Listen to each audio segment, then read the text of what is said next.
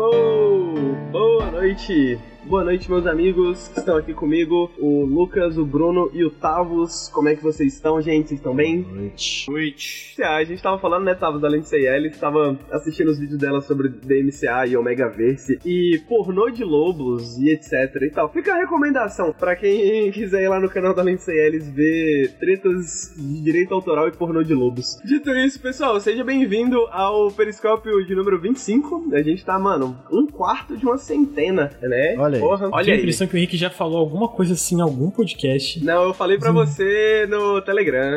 Ah, foi isso, tá certo. Eu não foi que eu nunca ouvi isso, velho. Já ouvi isso em algum lugar, né? E, gente, porra, sejam bem-vindos. A gente trouxe hoje o Tavos do Mimimídias é, pra falar de um jogo muito interessante, que é o Atentar 1942, que é um jogo sobre guerra. Pra quem não conhece o Tavos, né, e, e não conhece o trabalho que ele faz sobre narrativa de guerra, eu vou pedir agora pra ele se apresentar pra vocês e falar um pouco, Tavos, do, do trampo que você faz também de pesquisa. Antes, só de introdu introdutoriamente, né, porque, porque você vai falar mais quando você for falar do jogo, né? Então, boa noite, meu nome é Tavos, Tavos Silva, eu sou do Mimimídias, que é um projeto de divulgação acadêmica no YouTube, estamos aqui no Twitch e também temos um podcast. E também eu tenho uma carreira acadêmica, eu sou doutorando em estudos literários, no programa literário da UFMG. É, tô no segundo ano do meu doutorado. É a minha formação é em letras, em letras de literatura de língua inglesa, e desde a minha graduação eu tenho pesquisado especificamente literaturas de guerra. Pesquisei algumas coisas dentro desse assunto, mas eu tenho trabalhado com guerras do século XX até o meu mestrado na perspectiva da literatura de língua inglesa. Então, Primeira Guerra Mundial, Segunda Guerra Mundial, Guerra do Vietnã, Guerra ao Terror,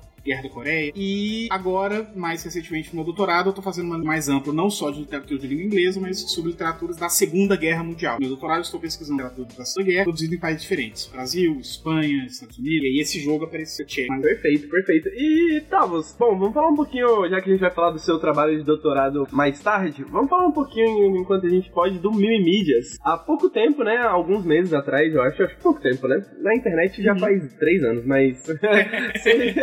Cê- Vocês estão agora começando a entrar na Twitch, né? Eu sei que foi um negócio que você começou a tocar ali dentro do Mimimídias e tal. Como é que tá essa experiência pra vocês? A, a comunidade aí tá recebendo vocês bem? Como é que tá? Cara, tem, tem sido muito massa, assim. A gente já tá dividindo a pandemia em temporadas, né? Então, eu acho que essa, da, da segunda temporada da pandemia pra cá, né? Digamos que a gente tá mais ou menos na terceira, então esses últimos dois terços da pandemia, tem sido uma fase muito interessante pro Mimimídias enquanto projeto. assim. No final da primeira temporada, no season, season finale da primeira temporada da pandemia, a gente teve uma crise muito grande envolvendo a mim e a forma que a gente tava trabalhando, e staff, tudo isso que todo mundo sabe sobre a vida de produção de conteúdo, saúde mental, blá blá blá. Essa merda, né? Essa história toda, é, essa vida. E aí eu entrei de férias, porque a gente quatro anos de canal e a gente nunca tinha pensado que é importante as pessoas terem direito a férias, né? Então, isso é uma coisa. E aí eu tirei férias. E aí agora a gente tem essa política dentro do canal que é férias de um mês, sabe? Pois é. A gente tem que pensar A, nisso, a- a- a gente, a- o, o Lucas tirou férias há alguns meses atrás, né? O Lucas falou assim: vou tirar umas três semanas de férias, demorou? A gente E três falou, semanas fazendo live. Demorou. Ele passou três semanas fazendo live, jogando, Não, preparando férias, texto, tá férias ligado? é férias. difícil, mano. Férias tem que ser. Difícil isso, Não, não consigo! Ah, não, Tem que- férias, tem ó. que ir embora, Segredo de férias, deixa eu. Ó, quatro, quatro semanas de férias. As primeiras duas semanas, você vai fazer todas as coisas do resto da sua vida, que você tá atrasado e que tá tudo pegando fogo e que você tá desesperado, porque o resto da sua vida tá no bueiro. Você, duas semanas, pá, resolve. Tá. Apagou o incêndio, beleza. Uma semana, férias. Férias, férias. Você vai fazer qualquer caralho, só não vai viajar, porque, enfim, mas dentro dos limites do que você véi, vai fazer qualquer coisa. Uma semana pra você começar a pensar e voltar, e aí, que, quais ideias você teve, que inspiração, essas coisas. E aí, você voltar a pensar, e depois você volta. Não é, Trabalho. não é difícil pra você, tá? Você Funciona. trabalhando com produção de conteúdos, trabalhando com cultura pop. Não é difícil pra você, tipo assim, você vai tirar uma semana de férias, mas aí, porra, o que, que eu vou fazer na minha férias? Eu vou jogar videogame, tá ligado? Eu vou jogar, tipo, e aí você não, você não vai ver filme, você não vai ler livro, e você não vai ficar, tipo, caralho, já, tipo, não tá na sua cabeça já? Você não, você já não colonizou sua mente o trabalho? É o famoso trabalho com que você ame e nunca mais ame nada na vida, né? É basicamente isso. É. Ah, Então é, eu vivo de arruinar todas as coisas. O meu, meu último reduto era, era RPG de mesa, assim. Era, e era o lugar que eu queria preservar, assim. Era meu cristalzinho de gosto pessoal. e Nada de não sobra, né, experiência cara? pessoal. E aí agora a gente está aí todo mês lá no twitch.tv barra Mimídias. O RPG do Mimídias tá rolando lá. A, a gente, não, pior que é verdade isso, mano. Eu olho pra tudo que eu gosto, que não tem a ver com Nautilus, e eu penso, como que eu posso incluir isso dentro do Nautilus, pra que eu não tenha que trabalhar tanto? E aí parte do meu trabalho vai ser as coisas que eu gosto. Aí eu paro de gostar delas. É, o futebol americano tem sido meu último reduto agora, assim. Futebol americano. E agora que eu não sou. Que eu não, porque eu também trabalhava com futebol americano, mas agora eu acho que eu abandonei de vez, talvez, trabalhar com futebol americano. Já pensou em fazer live falando de futebol americano? Tá aí, ó. Lógico, e, e, óbvio, e a galera me cobra quanto que você vai jogar Madden, enfim. É, com certeza, com certeza. É, é, é isso, é isso. Pô, mas e, e, e, aí, como é que tá o, o, o trampo do Mimi Mídias aqui na live em questão de, de quadros? O que, que vocês estão fazendo, assim, diferente do que vocês fazem no YouTube? Só completar o raciocínio, né, que eu acho que a gente tergiversou. Que é isso, que, que é essa crise toda que a gente teve, depois que eu entrei de férias, fez a gente resolver repensar como a gente fazia conteúdo. A gente parou de fazer vídeo toda semana no YouTube. Agora os vídeos estão saindo duas, três semanas e tal. A gente repensou a rotina de trabalho e tal. E aí a gente pensou em começar a trabalhar na Twitch. E aí eu tive essa ideia mais pra funcionar e tal. E aí a gente tá experimentando um pouco, né? A gente teve umas. A gente teve duas primeiras semanas, que foram as duas primeiras semanas de agosto, é, que a gente fez uma programação de estreia da Twitch. A gente fez duas semanas de lives diárias, né? 14 dias. A gente fez várias coisas. Então a gente teve lives de gameplay, a gente teve live de desenho, né? Do Léo desenhando. É, a gente recebeu convidados, a gente é, jogou as primeiras sessões do RPG. Enfim, então a gente fez várias experimentações. E aí de lá para cá a gente tem começado a exatamente consolidar alguns formatos e encontrar um pouco. Então acho que o principal que a gente tem feito, né, mais legal, são os convidados que a gente tem recebido. E aí são basicamente dois programas, né? Que é a nossa gravação do podcast, tá? que é quinzenal, inclusive a próxima é segunda-feira. Tem sido talvez um dos momentos mais legais, assim, da nossa programação. E a gente também toda semana tem recebido convidados que nem sempre são outros criadores, né? Ou, ou que são de plataformas, mas que são às vezes da academia, que estudam uma determinada área, que trabalham com uma determinada coisa. Então, sei lá, por exemplo, tem um Zé Avod, que é público do Nautilus. É, a gente teve uma conversa com a Tiane Pixel, do estúdio Pixel Punk, com o Arthur Miranda, que é um sindicalista, área de TI. É. Ele é do Infoproletários, né? Ele é do Infoproletários, exatamente. Amigo meu desde os 13 anos de idade. Ah, sério mesmo? Caralho. É, Se eu não é me engano, eu entrevistei o Arthur Miranda há alguns anos atrás. Ah, ele, é meu melhor, ele é meu melhor amigo. Caralho. E aí a gente conversou com a Tiane e com o Tux sobre condições de trabalho na indústria do software e na indústria dos games brasileiros. E um pouco aquela discussão sobre o que é sobre crunch, sobre o que a gente fica vendo muito para as desenvolvedoras gringas, ver um pouco como que é essa realidade e como que é a organização sindical, como são as possibilidades de intervenção e tal. Então tem sido muito legal essas conversas, pessoas que a gente tem sempre para conversar, seja para esse talk show que está sendo semanal, seja pra gravação do podcast, que é quinzenal. E aí tem tido todo domingo, eu tô lá jogando alguma coisa, em do Pavão. É, eu joguei, enfim. O Léo tem feito é, lives de desenhando, desenhando, fazendo ilustrações no Photoshop. Ele fez um pack de wallpapers pros nossos operadores do Catarse. E aí ele passou quatro semanas desenhando esse pack de wallpapers e tal. A Clara tem recebido algumas pessoas lá também é, pra conversas, enfim. Eu gosto muito dos convidados da Clara, assim, queria deixar bem claro que. a, Clara, a Clara recebeu a Keb há duas semanas atrás, que foi muito massa. Foi, acho que, uma das lives mais cheias das últimas semanas. É, a Kevin desenvolvedora tem feito, foi muito massa. Enfim, é, tá, tem sido legal, assim. A gente conseguiu, já estamos no, no, quase conseguiu o programa de parceiros, mas aí a Twitch falou que dar mais tempo. A gente bateu os requisitos, mas em muito pouco tempo aí, uns a, a gente teve sorte, Tavos, porque, porque esse lance de parceiro é um pouco nebuloso às vezes, porque tu bate a meta e eles pedem mais tempo. Tipo, a gente teve a sorte que o canal do YouTube nosso é relativamente. Não que ele, ele seja mais, tipo, ah, tu vê ele ter, na época tinha 150 mil, né? Tipo, oh, a gente quer fazer live na Twitch. Ah, chegou uma hora que a gente falou, não, a gente quer fazer live na Twitch, se a gente for parceiro, a gente faz live só na Twitch, a gente mandou, né? E aí a gente já tinha batido, ou tava quase batendo a meta, não lembro, e eles já deram pra gente, assim, mas é, é relativamente nebuloso esse negócio da. Mas a gente já tem. Não, eu acho que é revisão manual. Acho porque toma um tempo, são tipo umas duas semanas pra eles darem resposta eu acho que é manual. É, mas enfim, mas a gente tem recebido vários subs e, inclusive, uma parte interessante da nossa renda. Isso está sendo muito legal. Torna a gente um pouco mais independente do YouTube, que era o modelo de produção que estava exaurindo um pouco a gente. A gente pode produzir menos do YouTube. Isso também seja um trabalho, ainda é um trabalho. É mais leve, é mais leve. Que, que é mais leve, é. É mais. Eu, eu acho, pelo menos, não sei se tu concorda comigo. YouTube é tipo. Eu amo fazer vídeo. Eu amo fazer vídeo. Eu amo, eu adoro. O Henrique sabe, pô. Eu falo pra ele, cara, eu tenho essa ideia aqui, porque eu geralmente com o Henrique converso, porque ele revisa meus vídeos. Fala, cara, eu tenho essa ideia aqui, papai, o que tu acha? E eu adoro fazer vídeo. Cara, mas eu acabo. Tipo, quando.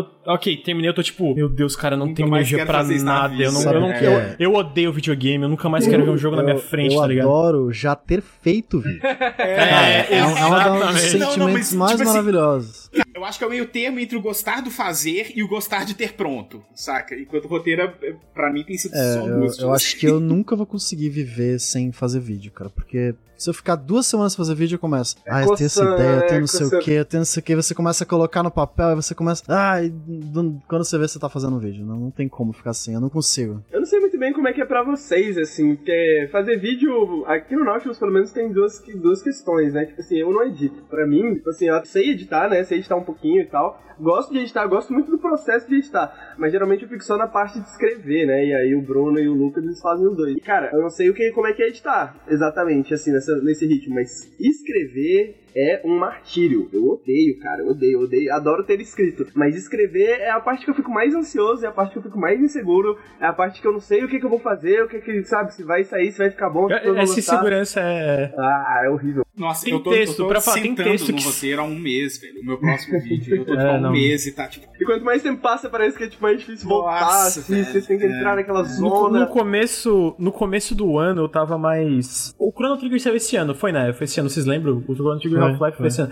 No começo do ano eu tava mais energizado, eu tava tipo, assim, vamos lá, vamos lá. E aí eu fiz duas loucuras. Teve dois vídeos que eu fiz um teaser e botei uma data, mano. Nossa. Quando eu botei. Não, calma, quando eu botei a data, o texto não tava nem pronto. Nossa, o texto não tava. Deus. E aí eu botei a data e falei assim, não, agora essa merda tem que sair. E saiu, e eu sinceramente, tipo, fiquei orgulhoso dos dois vídeos. Mas assim, nunca mais, assim. Só se Nossa. eu tiver, tipo, já pronto. Eu já tenho o texto pronto, aí eu boto uma data. Mas assim, é, se eu não é tiver isso. o texto pronto, eu nunca mais boto uma data. Oh, nunca mais faço um teaser. Eu fiz um teaser de um vídeo de Undertale, que até hoje não saiu, porque eu fiz o teaser tava tipo, ah, logo no canal. Logo faz dois anos, mano. Eu não consegui fazer a porra do texto e, ainda, e tá ligado? Escrever pra mim é segurar a areia, assim, tá ligado? Quanto mais você fica com o bagulho na mão, assim, mais vai saindo, vai indo embora. Tem coisas tipo, mano, se eu paro no meio, assim, às vezes é muito difícil voltar, tá ligado? Tipo, eu termino tudo em um dia ou nunca, sabe? É tipo, e eu passo uma semana me preparando mentalmente pra isso em um dia. É muito foda. É, é, é cansativo. Mas você tá gostando mais da, da Twitch Lives? Ou da, da Twitch, tá? Você tá gostando mais de fazer lives? Twitch Lives. tá é... fazer lives. Cara, eu tô, eu tô, assim, tem, tem sido massa. Enfim, você acha que é outra coisa que todo mundo concorda que, tipo, 100% eu acho que a galera deve achar que é demagogia e 100% não é, que a parte mais legal tudo é a relação com comunidades. Ter pessoas, é, decidir que você tá dialogando com pessoas, né? Tipo assim, que não é só, é só. E a Twitch é uma puta ferramenta de comunidade, né? E aí é muito massa, assim, você tem muito mais resposta. Eu sinto que o contato com pessoas no YouTube é muito indireto. A sessão de comentários. É ela não é. Enfim, sei lá, sabe?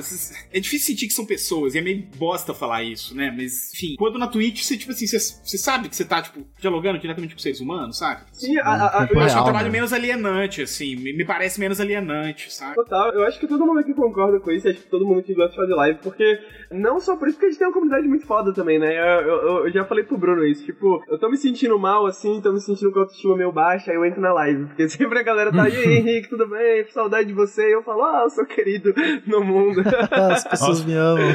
Eu só, eu só sou xingado, que engraçado, mano. Eu só sou xingado quando essa merda. Ah, é o Lucas de novo, mano. Agora. Tá tem que balancear. Alguém tem que tomar pau.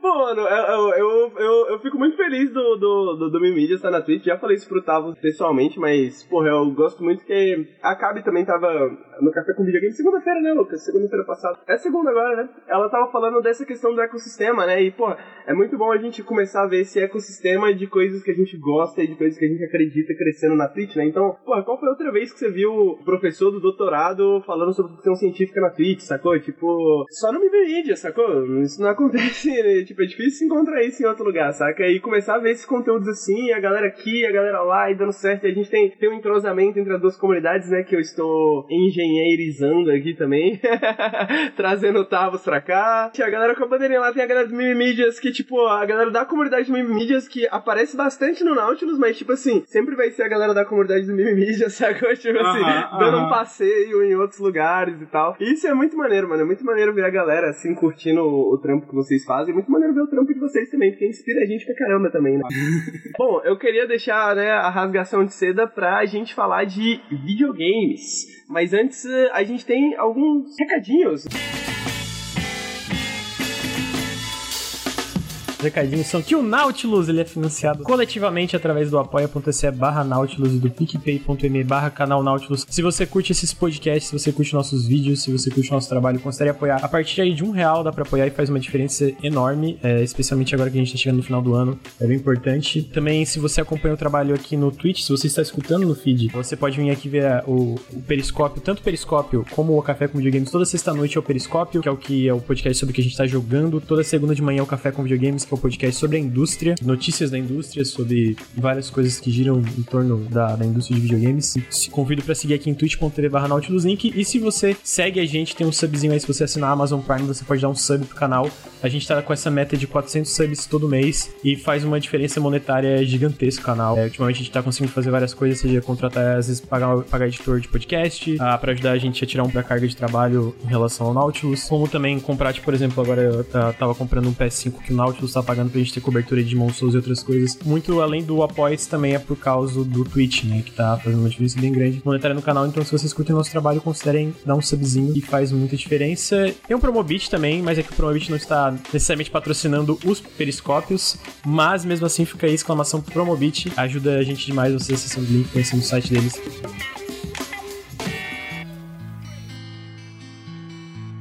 Bom, já vamos com o Lucas já, porque o Lucas está jogando um joguinho independente de survival horror que saiu essa semana, né, Lucas? Uns dias, né? Saiu finalzinho de outubro, é, vou até olhar aqui. Tava em dias, se eu não me engano. Se eu não me engano, saiu dia 30 de outubro, né? Dia 30, exatamente. Tempo suficiente para jogar bastante, né, para sentir. É um jogo que cita como inspiração, pô, PT, Amnésia, tipo, grandes clássicos modernos do survival horror e tudo mais. Como é que tá sendo a experiência, Lucas? Tá gostando? Como é que foi? Conta pra nós do jogo. Terrível, terrível cara, absolutamente apavor. Mano, assim, eu amo jogo de terror. Eu amo jogo de terror. Eu, eu tô acostumado com jogo de terror. Eu sou uma pessoa medrosa, mas geralmente, sei lá, eu jogo, tipo, hoje eu tava jogando Amnésia. Vocês viram, tipo, pra quem viu a live hoje, no dia 6 do 11, eu tava jogando Amnésia Rebirth. E eu, dei um, eu levei uns cagaços, eu travei umas partes, mas, cara, tipo, eu não parei de jogar em nenhum momento. Eu tava indo, uma hora ou outra eu pausava, ou às vezes eu tinha que sair pra fazer alguma coisa em casa. Mas, tipo, eu não travava por medo do jogo, entendeu? Teve um jogo que fez isso comigo, que foi o PT. E o primeiro Amnésia lá atrás, quando ele saiu na época, eu fiquei muito apavorado, porque, tipo,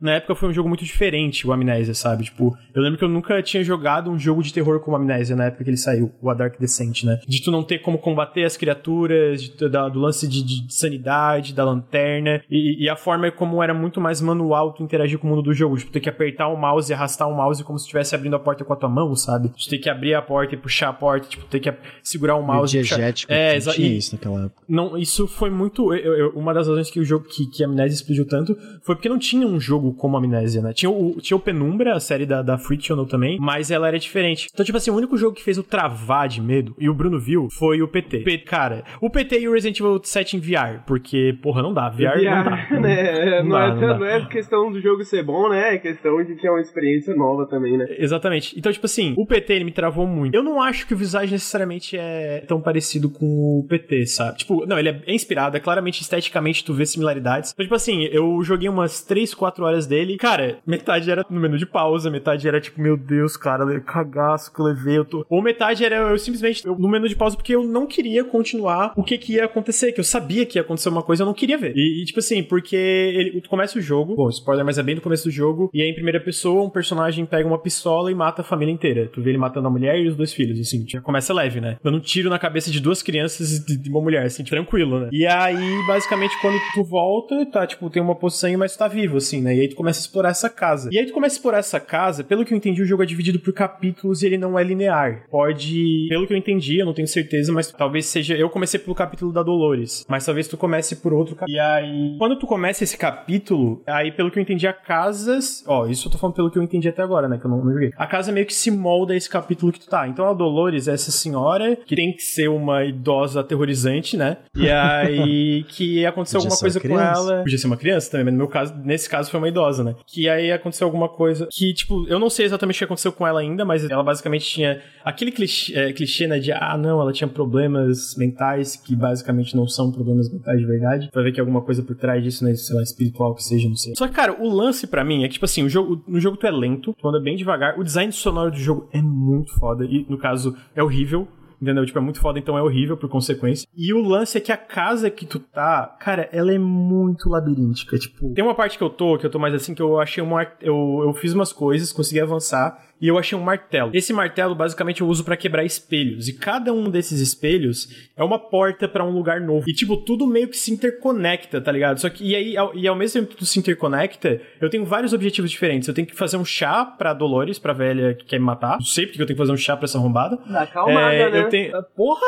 ela, daí eu tenho que achar o filho dela. Certeza que vai ser um bebê morto, porque esse jogo é assim, né? E eu tenho que também achar uma maçaneta. Então, tipo, eu tenho esses vários objetivos e eu vou explorando a casa para achar essas coisas. Só que quando quando tu junta esse design sonoro e o fato da, da casa ser tão é grande mesmo, cara, é um lugar muito grande, muito grande e labiríntico, e ter esse lance também da luz, tu não pode ficar muito tempo no escuro que o teu personagem começa a perder é, sanidade, ele pode morrer etc. E o fato que na última live eu descobri que a velha pode te matar também, ela do nada começa a atrás de ti, eu fiquei, o que que eu faço? Meu Deus, ela me matou duas vezes, e eu simplesmente tirei o fone e fiquei assim, ó, tipo, com a mão na cara, tipo, meu Deus, não me mata na vida real, por favor. Cara, chegou um ponto que, e aí tinha outra coisa que era a porra do, do alerta do Bruno com, a, com grito, tem um monte de clipe meus quase tendo um ataque cardíaco. Cara, eu tava travado, mano, eu tava travado de medo. Eu, eu simplesmente teve uma hora que eu entrei, tipo, eu tava explorando e, e além de tudo, eu tô completamente perdido no jogo. Tem tanta coisa que eu tenho que fazer que eu tô procurando e não tô achando as coisas, porque eu, diferente do Amnésia, que eu tava jogando hoje, o Amnésia Rebirth, o Bruno vai falar mais pra frente, eu tava explorando, eu tava indo, assim, tinha uma parte ou outra, mas no geral eu tava explorando e procurando as coisas, mesmo com o cu na mão, assim, né? O Visage eu não consigo explorar, porque eu fico muito medo do que, que vai acontecer. Teve uma hora que eu entrei num depósito, uma porta eu abri, e aí eu entrei, e aí a porta fechou. Cara, na hora que a porta fechou, já fudeu, fudeu, fudeu. E aí eu achei que é, porque tem, pelo que eu entendi, tem duas coisas que pode acontecer. Tem eventos dinâmicos, que às vezes uma porta fecha, uma lâmpada apaga, é, e aí tu pode acender de novo, né? Tu vai no interruptor e acende, volta ao normal e tal. Uma porta fecha, uma lâmpada apaga, tu vê uma aparição bem rápida que a, a, a, tipo aparece e desaparece. E tem eventos fixos. Quando essa porta fechou no depósito, eu achei que era um evento dinâmico, tipo, ela fechou e abriu. Só que daí eu não, eu não conseguia mais andar, tipo, na parte que eu fui, eu não conseguia mais voltar, tinha um negócio tapando o caminho. E aí eu comecei a escutar um barulho bem devagarzinho, sabe quando alguém vai tirar uma lâmpada e fica ali sabe, tipo, barulhinho bem devagar de alguém tirando a lâmpada. E eu olho para cima, a lâmpada tá girando sem nenhuma mão. Eita. Caralho, velho. O capeta existe, o satanás existe. Aí Legal. do nada, eu fico completamente no escuro, eu tento acender o meu isqueiro e aí dá na tela, por alguma razão o isqueiro não acende. Porra, por alguma razão. E eu, cara, o, o, chat, eu, eu tava jogando só vivo. Né?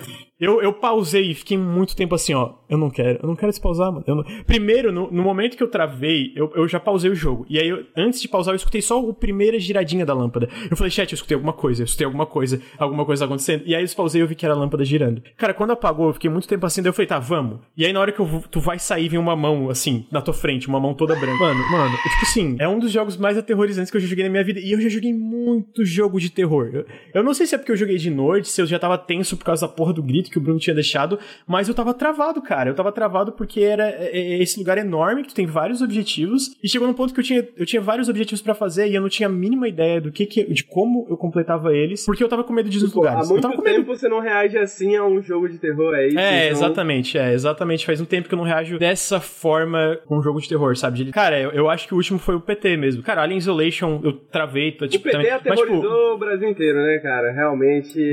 ah, caralho. Desculpa, não deu.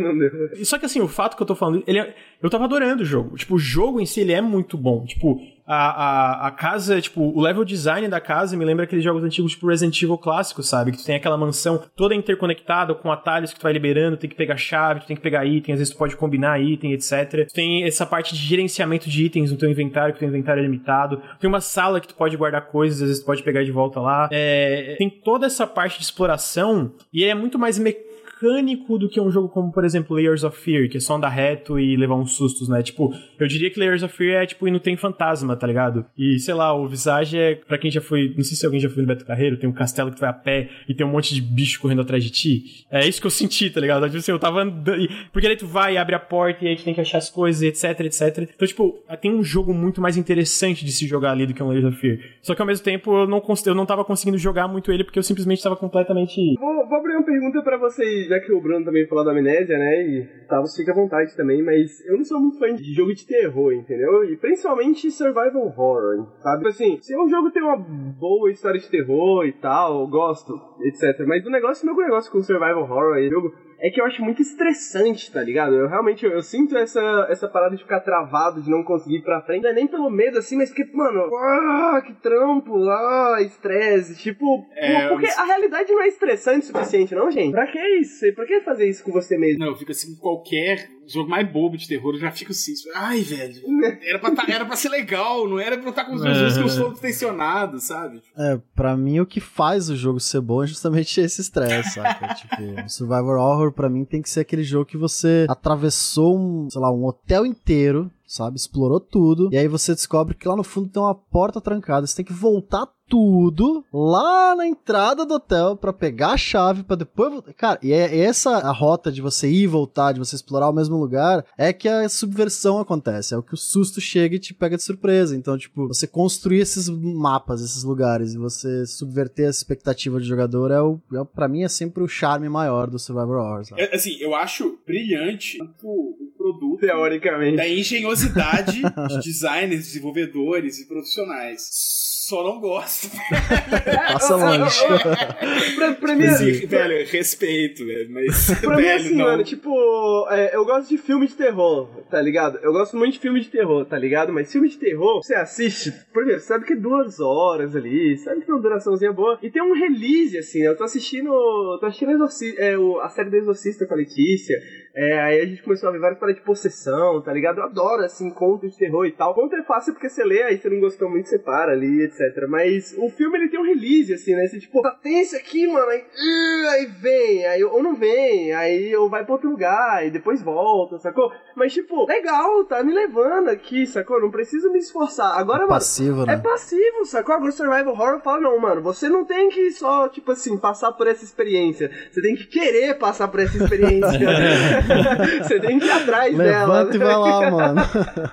Esse é o foda. Eu acho que esse survival horror, eu, eu gosto muito de terror em tudo, assim, porque eu acho que esse lance de tu querer aterrorizar alguém da brecha pra um tipo de experiência que não tem em outros gêneros no geral, sabe? E eu acho que isso resulta às vezes em ambientações incríveis, ou às vezes eu acho que resulta em histórias incríveis. Pô, Soma, cara, no final eu fiquei mal com o final de Soma, assim, e eu sei que isso não teria, sei lá, num jogo de ação ou etc. Ou às vezes em personagens incríveis, sabe? Tu tem uns personagens muito fora, muito, tipo, bizarro e, e, e particular que pra provavelmente não encaixariam em um outro estilo de jogo, sabe? E eu acho que até nas mecânicas, sabe? De ter que combater uma coisa provavelmente é tão acima das tuas capacidades de combate, tá ligado? Eu acho que esse tipo de coisa resulta em experiências em jogos que para mim é muito legal. Tipo, tem essa parte que eu tava completamente apavorado, etc, etc. Mas, tipo, toda a parte de gerenciar recursos, de ter que cuidar, de pensar, cara, talvez eu... nesse caso não, né? No Visage tu não consegue derrotar a maldita da velha desgraçada. Mas, tipo, às vezes tu sabe, cara, eu vou enfrentar um bicho agora e eu tenho que guardar essa pouca munição que eu tenho, essa, essa única granada, é, esse aspecto entendeu? Eu curto. Eu, eu, eu, eu acho isso muito legal. Então, tipo assim, por exemplo, qual, é um jogo que eu tô enrolando na metade do jogo há dois anos. Mas eu gosto e eu acho que é o limite do terror pra The Last of Us. Que eu acho que ele tem um pouco isso que o Henrique falou do release, sabe? Porque a, o ritmo de narrativa dele, você passa por momentos muito tensos. E o release de duas formas. Às vezes um tiroteio, que é um release que você, né, precisa, sabe, você vai agachar, tirar, tá, é uma coisa mais que você consegue pensar e racionalizar melhor, é menos ruídos indo de trás de você ou qualquer coisa do tipo. E momentos de release, tipo assim, cenas bonitinhas, áreas pacíficas, diálogo. Então você tem esse pace, assim. é o limite para E ainda assim eu não, não zerei o Last of Us até hoje, mas eu ele gosto. É muito, ele é muito sobre esse poucos. ritmo, né? É. Tem a cutscene, tem a um momento triste, aí de repente o combate, É. depois o terror, depois ele vai cadenciando isso de uma E aí eu forma... sinto que esses survival horrors mais cabulosões, eu sinto a mesma coisa do Henrique, assim, que é o tempo todo, velho. Você tem que estar É. querendo, sabe? É muito trabalho pra jogar. E, aí, É. e, assim, e às vezes eu jogo. Não é que eu nunca jogo. Então, eu- duas vezes por ano eu pego e jogo até a metade e largo porque eu tô com muito cagado. Mas eu jogo. E de vez em quando essa experiência é legal, mas em doses muito pequenas pra mim. O, o, o The Last of Us, eu acho que é até um bom exemplo, porque ele tem, é como o Bruno falou, né, ele tem essa estrutura bem cinematográfica até, né? Tipo assim, ele lembra bastante essa pegada de cinema. Eu tava pensando também no, no Alien Isolation, né? Quando o Lucas tava falando, pô, Eu nunca eu adoro ele. o Alien Isolation, porque ele é, é bem focado nessa essa questão do gerenciamento. Você faz uma bombinha de, de barulho, né? Um negocinho. Pô, um na moral, flashbang. desculpa, é o melhor Alien depois do primeiro Alien, é, oitavo passageiro. O Isolation é um que eu não peguei de, de, assim, de tipo assim, vou gastar dinheiro pra jogar duas horas e largar de Não, cagaço. é, é absurdamente bom, mas essa que é a pegada, mano. Eu não gosto de jogos de terror, mas Alien Isolation eu lido tranquilo, sacou? Porque o Alien Isolation, Saquei. o Alien, ele é uma. Ele é essa. Tipo assim, tem momentos assustadores, porque, porra, é um xenomorfo desgramado ali correndo atrás de você. 3 Óbvio. metros de altura. Tá ligado? 3 metros de altura, tá ligado? Fico, ah, porra, desgraça. É, só que ele tem uma mecânica, assim, que parece aquele maluco que segue lá no Resident Evil. Até o cara do Yakuza, eu fiquei lembrando disso também, né? Aquele Ah, cara tem da um grau de grana. o- o- previsibilidade, né? Exato, tem um grau Você de consegue se previsibilidade. preparar. Exatamente. Porque, mano, você sabe, porra, é uma criatura, ele tem certos comportamentos, você pode aprender, tá ligado? Você aprende a, a jogar ao redor da criatura ali, como lidar e tal, tal, tal. Agora você pega a porra de um jogo que nem Visage, que é o capeta, tá ligado? Atrás de você. Mano, a como você parede, né, o capeta? Ah, o capeta vai vir de todo lugar, tá ligado? Você vai pra ali, É, vai do pra chão, lá, tem tá, o uma capeta. coisa. Sacou? Pô, que o Lucas falou da mecânica, que eu acho que, que, que, talvez, talvez seja o negócio mais legal da mecânica, que é justamente isso de fuder os seus planejamentos. A gente pode falar palavrão aqui, desculpa. Pode, pode, pode, pode, pode. Fuder os seus planejamentos. Que é, tipo assim, você vai ter que passar pelo mesmo corredor de novo, beleza. Você já passou aqui antes, então sabe, bom, tá, vai ter um se respawnar, vai ter um bicho ali, vai ter alguma coisa. Então deixa eu recarregar a munição aqui e tá, tal, não sei o que. Eu vou e eu entro na porta. Aí eu entro na porta e aí a porta tranca. Isso não tava nas regras. Aí a luz apaga. Peraí, a primeira vez, tudo que você planejou foi. E aí você volta a trancar. fica lá. Sabe, o negócio tipo Last of Us, você consegue, tipo assim, você, você mapeia, você vê onde que tá. É... Não, tá, tudo bem. Você consegue agir de forma, sabe, pensada e tal. Então você consegue tentar colocar a situação sob controle. Esse Survival mais cabuloso é justamente sobre não ter controle sobre a situação. E, e mas é genial você conseguir desenhar um jogo que faça o jogador se sentir assim, né, sem controle sobre a situação. Mas caralho, eu não é, sei se eu gosto de me sentir exatamente, assim. Eu já me sinto assim na vida, sabe? Eu entendo muito bem quem gosta dessa experiência, mas eu acho que é, é meio que. Eu acho que a definição do Tavos é muito boa, né? Tipo, é meio que. Se pegar o jump scare na sua essência, é isso, né? Tipo, quando você tá jogando, o cara te, o, o jogo tira controle ali do, um pouco ali de você pra te mostrar alguma coisa, pra tentar te assustar, né? Mas tipo de maneira geral, esses jogos para mim me parece um pouco isso, você vai perdendo o controle, vai acontecendo. É pela história, mano. Por que, que vocês fazem isso com a vida de vocês? É isso que eu queria entender. Assim. o, o que, que, porta eu preciso cruzar para eu conseguir jogar a visagem? Entendeu? Eu gosto de sofrer, mano. Eu acho que eu. Uh... não, mas não, é de verdade. Eu, eu acho que no fim é porque, tipo assim, por mais que eu, eu tenha muito medo, eu, eu acho que terror é muito sobre subverter expectativas, às vezes, sabe? É sobre, tipo, tu ver coisas e ficar, caralho. Tipo, porque Ok, tem a parte que eu só fico puto com a Dolores me matando do nada e com o susto que eu levei, sabe? Mas tem uma parte que eu abro, quebro um espelho, aí eu saio numa rua toda nevoada e de repente descubro uma partezinha da história que eu fiquei, nossa, que legal. E aí eu, eu termino um puzzle e fico, cara, porra, isso aqui foi muito satisfatório e eu progredi um pouco mais essa loucurada toda que eu tô vivenciando, entendeu? Eu acho isso legal. Eu gosto de estar nesses mundos de uma forma bem distante que não vai ter uma, uma realmente uma idosa fantasma querendo me matar na vida real, né? Então, tipo assim, eu, eu acho que seria isso. Eu, eu que eu falei, eu, eu acho que jogos de terror, nem todos são bons. Por exemplo, Layers of Fear que eu tava citando aqui, eu acho muito fraco, eu não gosto, sabe? Então, é, mas, tipo, o Visage eu tava gostando, por mais que tivessem partes que me deixavam completamente, né, o jogo inteiro tava me deixando mais partes que me deixavam travado mesmo de medo. Eu acho que o mundo que eles construíram ali, por mais de não ser super, nossa, meu Deus, uma casa meio assombrada e, né, um espelho que vai dar para outro lugar, etc, assim, isso não seja super revolucionário, a forma como isso estava interagindo, da forma que eu tava jogando, eu tava me divertindo também. Não era só, tipo, eu tava completamente apavorado, eu tava me divertindo tentando descobrir a solução desses puzzles. Só que chegou numa parte que eu realmente tava travado de medo e de, cara, eu não tenho a mínima ideia do que eu tenho que fazer, eu só tô andando pela casa levando susto, tá ligado? Eu, eu, aí eu saí um pouco. Você sente que você consegue controlar, pelo menos nesse sentido, né? Talvez, tipo assim, porra, eu que vou pensar na resolução do puzzle, né? Tipo, eu consigo resolver essa porra aqui, né? Não pode ter um fantasma atrás de mim, mas eu vou resolver essa porra. Pode crer, pode crer. É, no caso do Visage, é porque, tipo assim, é que nem foi o Amnésia, eu tava jogando hoje, continuaria jogando se não tivesse coisas para fazer, né? Mas o Visage foi o tipo de jogo de terror que, cara, eu tive que pausar. Tipo assim, ok, eu quero jogar mais ainda, eu quero continuar, mas eu tenho que pausar hoje porque não tá dando mais. Tipo assim, eu, eu, chegou num ponto que a, a tensão tá tão alta que eu, eu tô travando toda hora e não tô conseguindo, sei lá, explorar esse mundo aqui e fazer as coisas que eu tenho que fazer no jogo. Eu só tô, tipo, quando é que a Dolores vai aparecer de novo, caralho? é, o único jogo que fez isso comigo foi o PT. Eu tive que tirar o fone e pausar. Não, pera. Tem um monte de clipe meu, mano, assim, tirando o fone e ficando assim, ó. Bom, eu, eu nunca joguei PT e tem muita gente que nunca jogou PT e nunca vai poder jogar PT, né? Isso que é o na época, eu né? no PS4 ele... do Bruno, eu acho. Na época, Eles jogaram na época que ainda tinha, né? E aí, tipo, e, e, eu, eu li um pouco sobre PT, eu via uns vídeos de PT, mas o que que separa. E aí eu, eu, eu queria ouvir do Bruno também, porque, porra, o Bruno joga jogos de terror todo dia, pra ele falar que PT foi o único jogo que fez isso, tá ligado? Tipo, eu queria saber o que que separa um jogo como PT, um jogo como Visage, de um jogo como Layers of Fear, que o Lucas comentou, sacou? Tipo, eu entendo, pô, vem a ambientação que é mais interessante, tem puzzles que é mais interessante, mas como, como que você faz um susto melhor? Sacou? O que, que é um susto mais bem feito? Porque, tipo, um susto que não parece barato, assim, tipo, um jogo de terror uhum. que não parece barato, sabe? Eu acho que começa da fundação, tá ligado? Começa de baixo. Som, luz, né, gráfico, tipo, a ambientação tem que estar tá on point. Eu acho que o PT é impecável nesse sentido. Você tá ali, você. No momento que você bate o olho, ok, eu tô numa casa. Tem, não tem como você se distrair disso. E ele vai te, te absorvendo. E como ele é uma. Ele é um corredor, ele é uma experiência tão concisa, tão pequena ali, um universo tão pequenininho, e todos os elementos estão ali. Então isso começa a, sobrecarregar, tá ligado? Você vê uma coisa, de repente o bagulho faz barulho, aí aquela porta bate, come... sabe? Tanta coisa acontecendo ao mesmo tempo, num, num tempo tão curto, e, cara, você começa a ficar um estresse tão grande que, não, peraí, mano, vou ter que parar aqui porque eu não tô mais conseguindo jogar isso, não tem como. Diferente de outros jogos que, tipo, por serem experiências maiores, eles têm que cadenciar melhor isso. Pode simplesmente tacar tudo numa, num corredor só e é isso aí, sabe? Que o jogo acaba. Não, ele tem que, né, cadenciar e contar essa história de uma forma de 5, 6 horas. O PT não, o PT não tem essa, esse problema. Não, mano, é 15 minutos. Vai lá. É, mas é, é mais, mais fácil você lapidar uma joia quando uma joia é pequena, né? É, um negocinho pequeno assim, né, pô? É, igual um, um, conto e um romance, né? Porra, você, o conto, todas as palavras ali tem que ser, mano, muito bem escolhidas, tal, tal, tal, né? Agora você tem um jogo maior assim, pô, tudo bem, essa parte aqui é mais fraca, mas ela é necessária pra narrativa, alguma coisa assim. É, eu, eu complementaria que, tipo,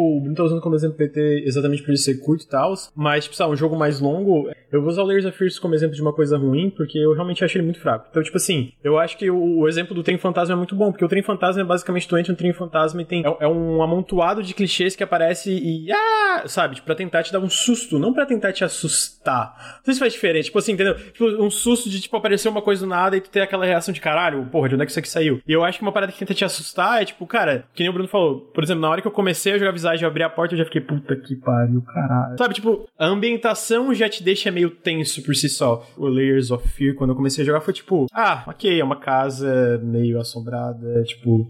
Uhum. Uh, e, a, a, e, e, e, é tipo assim, e aí a casa assombrada do Visage foi tipo, ok, isso aqui é muito mais, sei lá, tem, mais, tem uma coisa a mais que talvez eu não consiga pontuar exatamente porque eu não zerei ainda, mas tipo, teve uma coisa imediatamente que foi, cara, ok, isso aqui tá, já me, já me botou na experiência ao ponto de eu, de eu já estar me sentindo assustado por estar explorando essa casa, entendeu?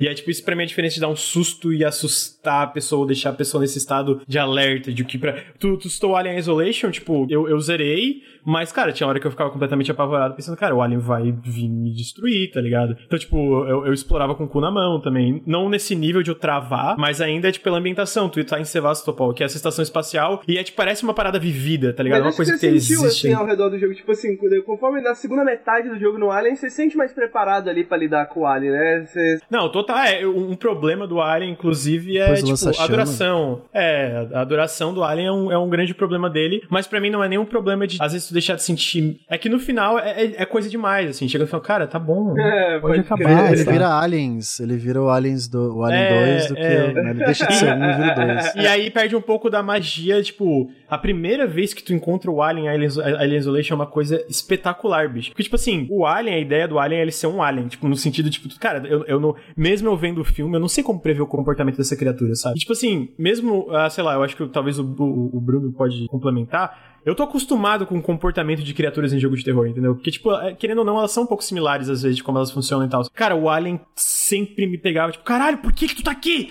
Por que que tu tá é, aqui, um cara? É um ponto, assim, né? Foi, foi, foi um grande ponto de virada, assim, pra inteligência artificial, né? É, a galera comentou é. muito sobre a construção dessa inteligência artificial, era o grande selling point. E eles assim. falam um pouco, tipo, porque a, a ideia é ser, tipo, ah, tu, tu, criar padrões, né? Tipo, pra, porque daí senão o jogador fica frustrado, né? O jogador, Mas, ao mesmo tempo, os jogadores vivo, falam... Né? Como você falou. Não, então, é, é que os jogadores sempre falam, não, a gente quer padrões mais realistas. Por que, que o inimigo tá tirando atrás de mim de um cover e tá errando? E, e já teve muitos palestras sobre isso, cara se eu fosse fazer uma inteligência artificial de alguém atirando em ti que funcionasse como na vida real, o jogo não ia ser legal. O jogo não ia ser legal e ponto. Mas, tipo, o pessoal do Alien Isolation, ele, ele fala, cara, tipo, a gente não quis. A gente quis fazer que o Alien fosse injusto às vezes. Porque o Alien é injusto, cara. Ele é, tipo, ele é essa fucking criatura gigantesca que sabe que pode destruir. Então, tipo assim, tem momento que tu pensa, não, cara, ele foi para lá. E aí, na verdade, ele. A gente teleporta o Alien. A gente, tipo, bota ele aqui de repente, tipo, pra te pegar de surpresa mesmo. E se não tá completamente preparado, tu vai morrer. E, e isso cria, cara, uma parada muito incrível, porque tu sente que é uma parada imprevisível. Tu não sente que é injusto, sente que é o Alien, entendeu?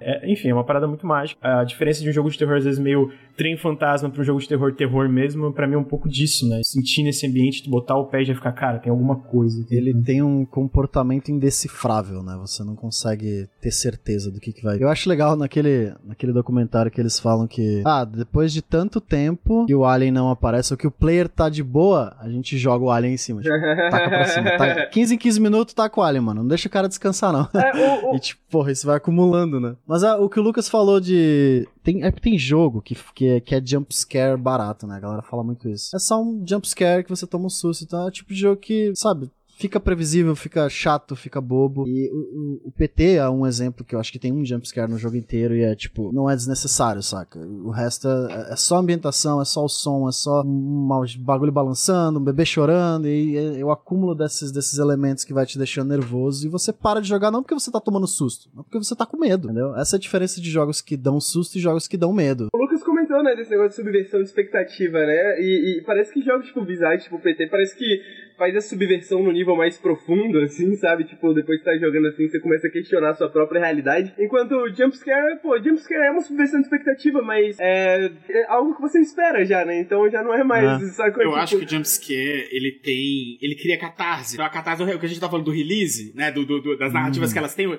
jumpscare é um relaxo. Se deu jumpscare, você... sabe? Acabou, né? Tipo assim, não tem mais tensão, né? Não tem aquela manutenção daquela tensão que vai sendo construída e vai adicionando e vai adicionando. O jumpscare, ele acaba, né? Tipo... E, e, aí eu lembrei da questão que a gente tava... É, é o payoff, né? É o payoff. Exatamente. A gente tava discutindo sobre humor mais cedo, né? E tal, tal, tal. E até sobre jogar jogos de terror em live.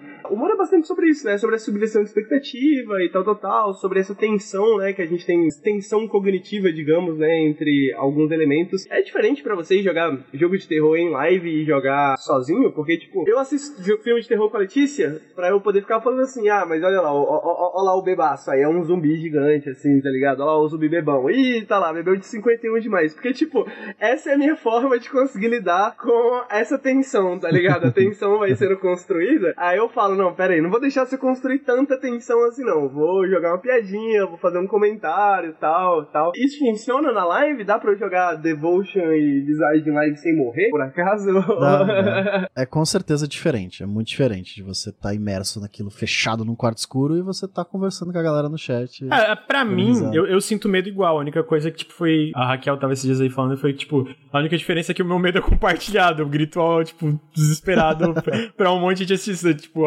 eu gritaria sozinho, tá ligado? O medo em si não muda pra mim. Mas, obviamente, a experiência é diferente. Como jogar qualquer jogo em live é diferente de jogar sozinho no teu quarto, né, mano? É, porque eu sinto que tem alguns jogos que funcionam melhor em live, sabe? Ou alguns jogos que funcionam pior, sabe? E assim como eu sinto que tem alguns filmes que é melhor compartilhado com outras pessoas. E eu fico pensando, pô, jogo de terror é um jogo que eu. Pô, se eu tô em casa e eu vou jogar um jogo, mano, eu não vou jogar jogo de terror porque eu quero dar uma. Sacou? Dar uma brincada, me divertir. Isso não vai me divertir, mas agora em live, pelo menos assim, ah, pelo menos as pessoas vão se divertir comigo tomando é, susto, tá ligado? tua cara.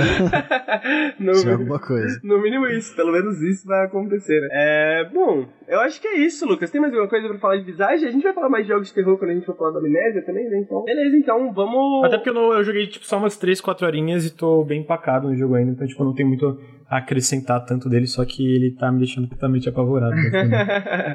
Quanto, quantos gigas, Lucas? Quanto que tá? Tem informações? Plataformas? Cara, ele tá carinho. É, quantos gigas eu não lembro, mas ele tá. Se eu não me engano, ele saiu pra PS4, Xbox One e PC. Ele saiu. É, agora dia 30 ele tava em Early Access, ele saiu a versão final e ele tá 65 reais no Steam. Beleza. 55 reais no Steam. É... 60, 65. 65? Beleza. Bom, é isso. Vamos então pro próximo jogo que o Tavos trouxe pra comentar pra gente. Uh, o Tavos comentou sobre esse jogo comigo, né? Que a gente fez uma live aqui que não, não existe mais voz, mas um dia a gente refaz esse podcast. Mas ele comentou comigo porque a gente fez uma live sobre jogos de guerra. E ele comentou, pô, tem esse jogo de guerra que parece muito interessante, que é o Attentat 1942. Como a gente falou no começo do podcast, né? O Tavos, ele é pesquisador da área de narrativas de guerra então, ninguém melhor para falar sobre um jogo de guerra, ainda mais um jogo de guerra muito tão focado assim na narrativa, né? Quanto o Tavos. Então, Tavos, por favor, presente pra gente Atentar de 1942.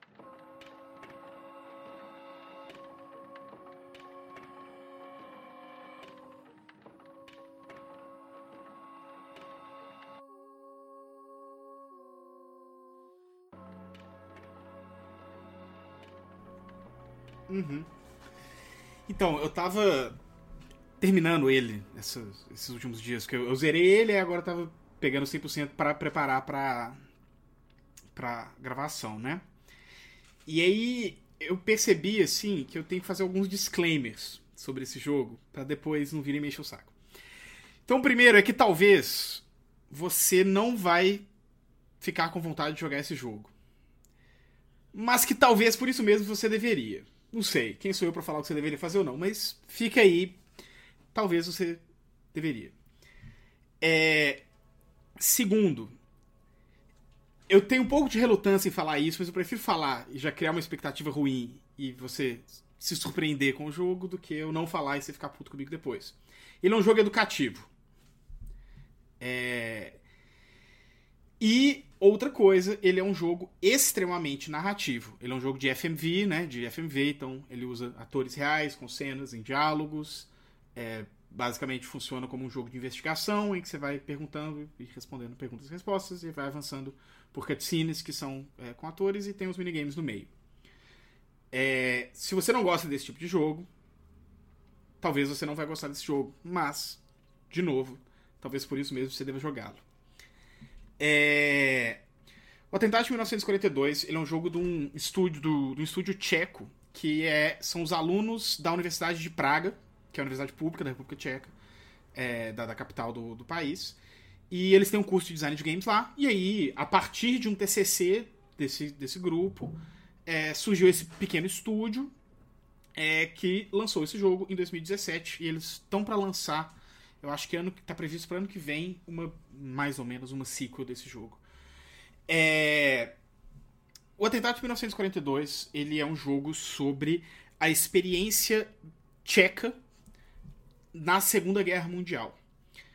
É, e isso faz parte, e, e, ele já chamou meu, meu interesse no primeiro momento, é, já por causa disso, porque faz parte de uma, um fenômeno bastante contemporâneo que a gente está tendo e que eu acho que a tendência é ele se intensificar, e eu acho que é um pouco para onde, enfim, a gente vai ver as coisas apontando nos próximos anos no que tange a representação da Segunda Guerra, que é, é trazer experiências da guerra que não foram tão mitificadas, que não se tornaram aqueles os principais paradigmas de representação da Segunda Guerra Mundial. Então, quando você pensa o filme de guerra, você pensa a lista de Schindler, aí você pensa o Holocausto, aí você pensa o Menino do Pijama Listrado, e você pensa o filme de guerra do Spielberg, que você vai pensar o Resgate do Soldado Ryan e vai pensar a Conquista da Honra lá do Clint Eastwood. Isso é a nossa imagem, e é uma imagem muito contemporânea. E Inclusive, o meu doutorado é um pouco sobre isso. Assim, isso é uma imagem dos últimos 20, 25 anos. Né? E o Spielberg é muito responsável por isso, assim, inclusive. Mas, enfim, divago. É, uma, o fenômeno que está acontecendo muito agora é a gente começar a ter cada vez mais produções que vão tentar mostrar os outros, outras histórias da Segunda Guerra Mundial que não tiveram grande exposição é, na, na, na, cultura de massa, e, enfim, né? E, e às vezes até mesmo na, na, na, cultura de nicho, na alta cultura, ou como você preferir é, entender. É, então a gente tem visto, assim, um dos livros de Segunda Guerra mais vendidos dos últimos anos é do, um escritor americano, que é o Anthony Doerr, que é o Toda Luz que Não Podemos Ver, acho que saiu com esse nome no Brasil, chama All the Light We Cannot See, que ele vai falar de um menino alemão e de uma menina francesa, que são duas perspectivas que, pro público de língua inglesa, eram, pareciam muito novas e que né, a gente não pensava ver a, a, história pelo ponto de vista de um menino que entra na juventude hitlerista, tal, não sei o que, então tem, tem toda essa coisa. Aqui no Brasil, a gente teve o primeiro mega filme de Segunda Guerra Mundial sobre a experiência brasileira alguns anos atrás, que é, inclusive, quem não assistiu, vale muito a pena assistir um puta filme, que é o Estrada 47. Que é um filme sobre a experiência da FEB e é um filmaço, assim, filmaço. É, e a gente tá tendo vários fenômenos desse tipo, e eu sinto que o atentado de 1942 é parte disso. Que é falar, olha, dentro de toda essa grande história zona da Segunda Guerra Mundial que vocês pensam sempre em Estados Unidos, Inglaterra, Alemanha, França, União Soviética, a gente tem outro país aqui perdido no meio que você provavelmente não tem ideia do que aconteceu aqui, que é a República Tcheca. E a gente acha que tá na hora dessa história se mundializar, dela ganhar alguma perspectiva maior, assim. É... O jogo, você joga com uma protagonista, é... sugere-se que ela é uma mulher, mas você não tem muita certeza, assim, que tem avós que sobreviveram a, a um campo de concentração na Segunda Guerra Mundial. É, que se separaram, tiveram toda uma coisa. É, e a Segunda Guerra Mundial na República Tcheca, ela tem um marco muito importante, que é o atentado de 1942, que dá nome ao jogo. O que foi o atentado de 1942? Você tinha é, esse cara, que eu até esqueci o nome dele, Reinhard Heydrich, isso.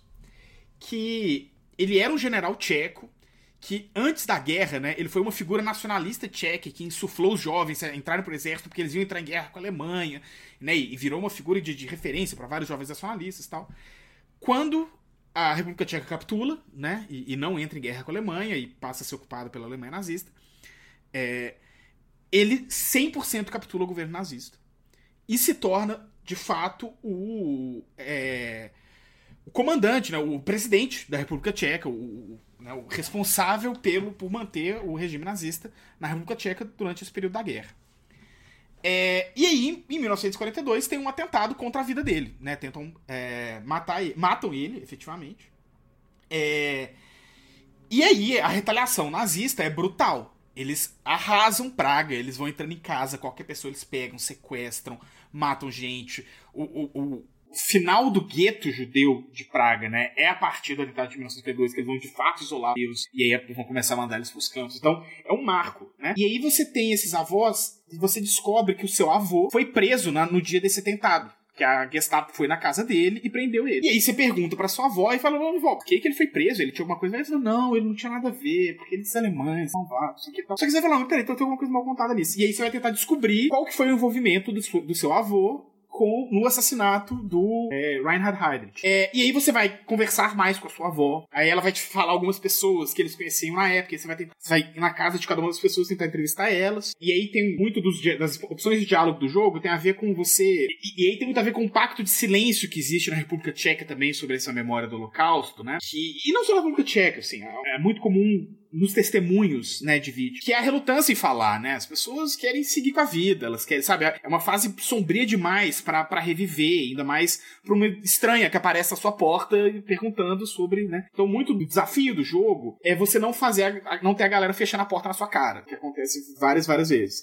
Aí ele tem uma mecânica de vida e tal, que aí você tem alguns minigames durante. Esses são minigames de jazz, onde você tem que. É, a Gestapo chegou na casa, aí você tem um point and click que você tem que escolher o lugar em que você vai esconder os panfletos antinazistas que estavam em cima do armário. Aí você tem que escolher, dependendo do que você guardar, é, você ganha uma moeda ou não. Se você não ganhar moeda, você ainda assim fala, não, na verdade não foi isso que eu fiz, o que eu fiz foi isso. E aí segue a narrativa, e aí você ganha uma moedinha que você pode usar para tentar refazer uma entrevista se você é, falhar da primeira vez. E aí essa é a dinâmica do jogo. Ele é um jogo curto, Assim, eu acho que ele é um jogo de umas três horas, no máximo. Assim, se você for ler tudo, e eu li bastante, e parte da interesse do jogo é isso, ele tem uma enciclopédia muito vasta sobre a experiência tcheca da Segunda Guerra Mundial, que é fascinante. Assim. Ele vai te tomar mais tempo, assim. Eu, eu acho que eu tô com, tô com quatro horas e pouco. Eu peguei ele na promoção. Ele tava quatro reais. Por quatro reais, tipo assim, sério, você tem obrigação de pegar. Ele não tá na promoção mais. Então eu não vou cobrar consciência de ninguém não jogar esse jogo a 18 reais, que é o full price. Mas, se ele entrar numa promoção, eu acho que ele é um jogo a ser jogado. E aí, por quê? E aí que entra pra mim o que, foi mind-blowing desse jogo, assim, que eu tenho gritado cada vez mais nele, que é escrever. Tem uma discussão gigantesca na minha área, a gente tava conversando antes da gravação um pouco sobre isso, né? Que é como representar o Holocausto. Porque ele é um. que a gente chama, né? Alguns chamam de um evento transbordante da história. Como vários outros. Muitos dos estudos mais recentes têm, inclusive, tentado entender, por exemplo, a escravidão dos negros como um evento transbordante é, o genocídio indígena como exemplo, mas que são catástrofes históricas, e principalmente as que acontecem em tempo concentrado, né? Então, algo como o local, como ganha uma intensidade também, porque acontece um período em que você tem uma dimensão de horror, é, de morte, de perversão, de, de genocídio mesmo, de completo desprezo pela vida humana num período muito curto. E que é uma experiência que nada no mundo que se pretende normal, no mundo que, que superou esse momento, consegue representar.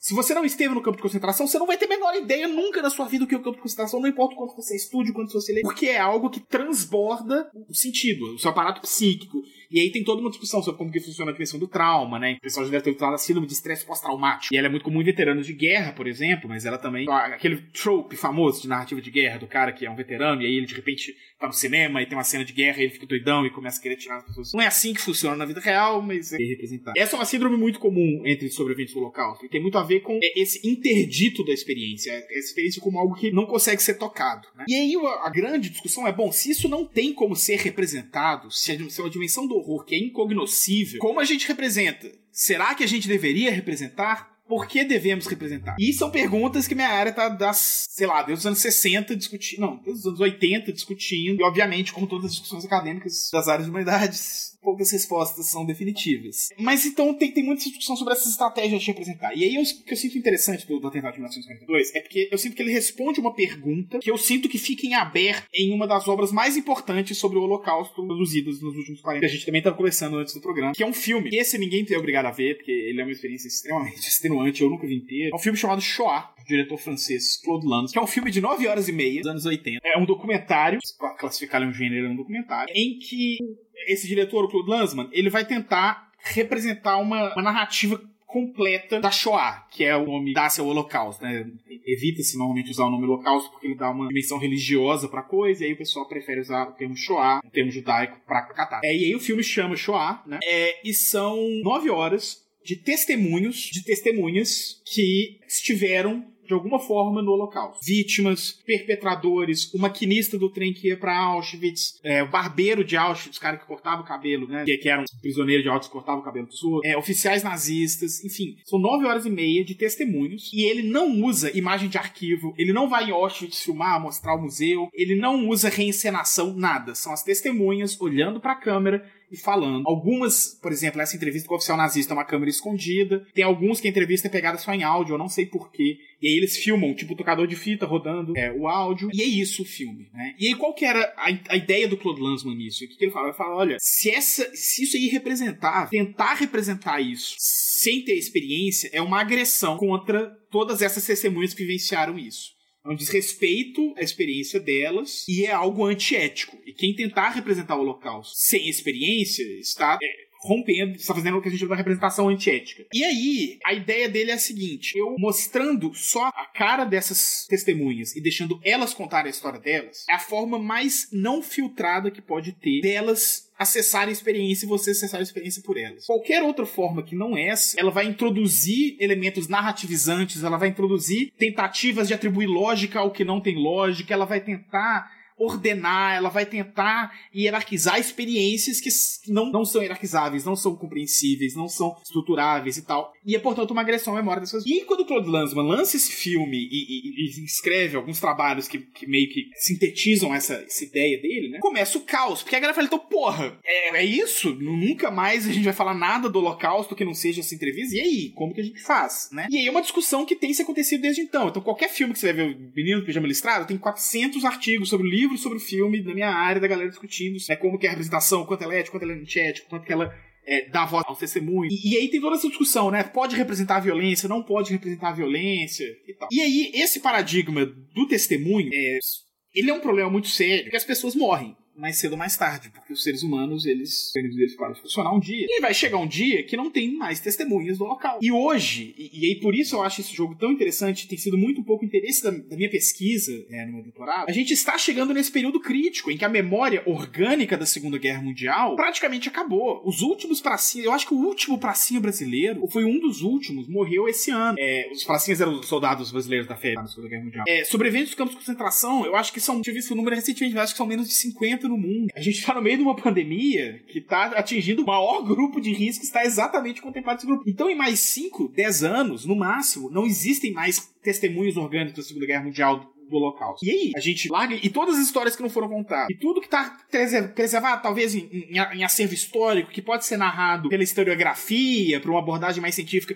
A gente não vai poder dar abordagem estética para aquilo, isso não vai poder virar. Não história, mas histórias, né? Stories. Isso aqui a gente não vai poder tentar trazer essa experiência ou essa comunicar de alguma forma para o mundo, né, de uma forma que seja mais sensível, que não seja necessariamente só os fatos ou os dados ou a frieza, né? A gente não pode fazer isso, porque agora não tem mais as testemunhas. E aí eu sinto que o atentado de 1942, ele acha uma solução muito interessante para isso, que a primeira coisa quando você começa o jogo, ele fala: "Esse jogo é uma ficção, mas parafraseando aqui, não lembro exatamente o fraseamento, mas assim. Mas toda a história que você vai ver aqui foi construída cuidadosamente, ou coisa nesse sentido, com base em testemunhos, entrevistas e relatos de é, sobreviventes reais dos eventos transpassados nesse intervalo. E aí, enfim, toda uma discussão sobre isso que eu não vou entrar mais a fundo, porque, é, é, mas ela entra numa tradição que são histórias que poderiam ter sido reais. Desde o princípio, o código, o, o pacto de leitura que o jogo estabelece com você. Eles falam, isso aqui não é uma história real, mas é uma história que poderia ter sido real. Então desde o começo você começa com isso. E aí ele arruma uma coisa muito interessante, que é introduzir esse elemento do testemunho verbal da vítima falando com a, com a câmera, que é isso que é inaugurado pelo Claude Lanzmann lá atrás, e que responde essa coisa da representabilidade. Então ela,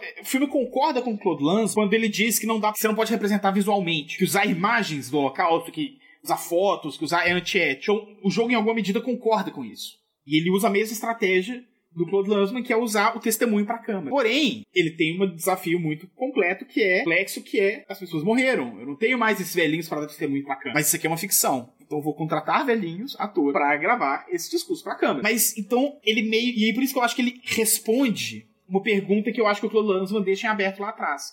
Tu fala, Lanzmann, eu concordo com você. De fato, ficar mostrando cena das covas e ficar mostrando o menininho com o pijama listrado lá, de pendurado, no, é, chorando no... no... Do jeito horroroso, não sendo péssimo, nem perdão. Mas assim, fa fazer essa mega performance da miséria e da barbárie que os filmes de holocausto costumam fazer é, é, assim que a gente vai representar o sofrimento das pessoas, é espetacularizando isso. Aí o Claude Lanzmann fala, não, isso aí só vai banalizar, só vai é, desrespeitar, só vai... Então, o jogo concorda. Fala, então, não, a gente não vai tentar como que a gente vai fazer? A gente vai fazer entrevistas com pessoas, face a face, e os minigames, que são desenhos muito pouco gráficos. E aí por isso que eu falei que é um jogo educativo. Ele tem esse propósito. É, então tem umas coisas que são quase de, de livro didático e tal. E aí por que você deveria jogar esse jogo, né? E aí tem a ver com isso de ser um jogo educativo. E por isso que eu acho tão importante. Ele entra numa tradição, que é a tradição que o A gente está num momento que, que tá tendo uma grande mudança de paradigma sobre a lembrança do Holocausto a partir desse diagnóstico que as testemunhas estão indo embora. E o primeiro, o começo dessa mudança de paradigma é o Museu de Auschwitz, né? O Museu do Holocausto em Auschwitz. Em que antes ele era um museu muito pouco. Não vou entrar em detalhes mais a fundo, mas ele era um museu muito pouco pedagógico ele era um museu muito elegíaco, muito, né, de, de relembrar, de né, perpetuar como as coisas eram e tal, mas não tinha muitos textos descritivos, não tinha muitas instalações, não tinha muito. E dos anos 2000 para cá, eles mudaram isso, eles começaram a introduzir painéis, tokens eletrônicos, experiências digitais, experiências de é, táteis, né, e umas coisas dessa museografia moderna e tal. E foi uma mega discussão, né? Porque aí começou, ah, vocês estão tentando fazer as pessoas sentirem que estavam lá, mas isso aí representa. E aí a mesma discussão voltou. E a resposta deles era um pouco o seguinte: olha, a gente entra numa. É preciso ensinar. Porque a geração que lembra vai passar. E a gente só vai ter a geração que aprendeu a respeito. Então a gente precisa, desde já, saber como a gente vai ensinar. Quais são as formas que a gente vai ter de ensinar, porque senão vai ser esquecido. Se a ideia é não esquecer, então tem que ser pedagógico, em alguma medida. Só que tem que ser pedagógico e tem que ser engajante, porque senão as pessoas só não vão se interessar. E aí, pensando, se esse é o grande desafio para a representação do Holocausto hoje, que é ser algo que é pedagógico, respeitoso, ético e ao mesmo tempo engajante, se esse é o grande desafio, Porra, esse jogo, para mim, alcançou esse desafio. Que é um puta desafio. E por isso eu acho que se esse jogo tiver na promoção, você deveria jogar, porque é um feito ousadíssimo com um assunto espinhosaço e que traz uma experiência que eu, que assim, não vou falar que eu sou a pica das galáxias, mas eu tô estudando a Segunda Guerra há alguns anos. Eu já li um bocado. assim, eu, eu, eu, eu, li muito a respeito da Segunda Guerra Mundial. Eu sabia caralhas da experiência tcheca na Segunda Guerra Mundial. Eu aprendi pra porra jogando esse jogo, sabe? Então, enfim, é isso. Ele é massa. Ter Ele é massa. Ele tá, então, que eu falei, ele tá R$18,59, ele estava na promoção, eu comprei por 4 reais. Pagaria, até 10 reais eu pagaria, tipo assim, muito feliz. Mais do que isso eu pagaria porque é minha obrigação por causa da minha pesquisa. Mas eu não cobraria de ninguém que pagasse. E ele tem 4 GB de rodar. Você consegue rodar filmes, DLC abre. Não, eu acho que essa discussão, essa discussão ética, eu acho que é uma das coisas uh, mais interessantes que a gente tem ultimamente. Né? É o que a gente discute no, no, jornalismo, é o que a gente discute em várias áreas diferentes, por várias razões diferentes, que é isso, né? Cada vez mais as pessoas têm novas formas de se entreter, né? Se você quer algo que fale seriamente sobre o assunto, que seja pedagógico e tal, tal, tal. Como que você faz para competir com, com essas outras coisas, né? Porra, tem milhares de coisas, pô. Não só isso, mas o conhecimento hoje em dia é muito adquirido através dessa, como você falou da questão do, da interação mais tátil, da, da museografia moderna e tudo mais. Porra, hoje em dia as pessoas entendem muito mais facilmente o que, que é um videogame, né? As pessoas conseguem ter, entender o que, que é uma experiência dentro de um videogame. As pessoas, hoje em dia não é mais uma questão, né? Pô, isso é um avatar ou isso é o quê? A pessoa consegue separar isso quase instintivamente. A pessoa fica se perguntando quem, quem que tá jogando, é o personagem, sou eu, né? Coisa que a gente se perguntava nos anos 90 ali, né? Quando a gente falava de videogame e tal. Então, eu acho que, bom, pelo menos me parece, do ponto de vista de alguém que joga videogames, alguém do ponto de vista. A gente tem que realmente buscar essas novas formas mais engajantes, né? De mostrar a história e tal, tal, tal. E, porra, um jogo que, que, que faz isso em 2020, né, com tantas experiências que apelam só pelo lado mais do engajamento de videogames. Ele é de 2017, mas é, é, ainda é, é, mas é um- 2020, né? mas, tipo, a gente não. uh, uh, acho que os videogames são dos principais culpados nesse sentido de banalização da- das histórias da Segunda Guerra Mundial, né? A gente. Eu já matei mais de um milhão de nazistas, entendeu? Tipo assim, sozinho eu conseguia vencer a Segunda Guerra Mundial. Se você fosse colocar aí na hora. De- Desses um milhão, pelo menos uns 500 mil eram zumbis, né? É, exatamente. Talvez uns 100 eram alienígenas. pelo menos, pelo menos isso. Alguns tinham tratos com capeta, né? Tipo, É. toda aquela coisa. E tipo, acho que é isso, a gente. É justamente a questão do game serem arte, né, mano? A gente pensar em videogames como arte, a gente tem que pensar que a gente tem. Os videogames têm que passar por essas perguntas, né? Tem que passar por essas, a- esses questionamentos, por essas análises e tal. Porque se a gente não faz isso, e se os criadores de videogames também não faz isso, porque também não é só nossa culpa como crítico, porra, o, o, que mundo que a gente vai estar vivendo em relação a, a como a gente lembra das histórias de guerra, né? Como que a gente lembra desse tipo de horrores É, o videogame é difícil você ensinar através do videogame. Eu acho que é um, é um negócio meio complicado. Eu lembro de. O- Não sei se vocês já jogaram Earwall, que é sobre o virada do ano sueco. E aí eles meio que contam sobre a tradição e tal. E tem vários textos de wiki explicando como que. Enquanto você vai experienciando aquilo. E eu acho que é um algo muito único e algo muito legal do videogame. É você poder estar ali experienciando aquela história, ou seja lá o que ele quer te contar, meio que numa perspectiva em primeira pessoa. Eu queria saber se um dia eu tava jogar, eu queria recomendar um jogo que é o Eleven Eleven, é um jogo sobre a Primeira Guerra Mundial, que mostra duas perspectivas, um soldado canadense lutando pelo lado inglês, né? Era colônia inglesa na época, e um soldado alemão, e ele meio que vai pulando entre as duas perspectivas, e os dois acabam virando amigos, ele se relaciona, enfim. Esse jogo meio que te joga nesse ambiente, só que ele, ele mostra a guerra. Acho que na discussão do Tavos ele já tá um ponto negativo aí.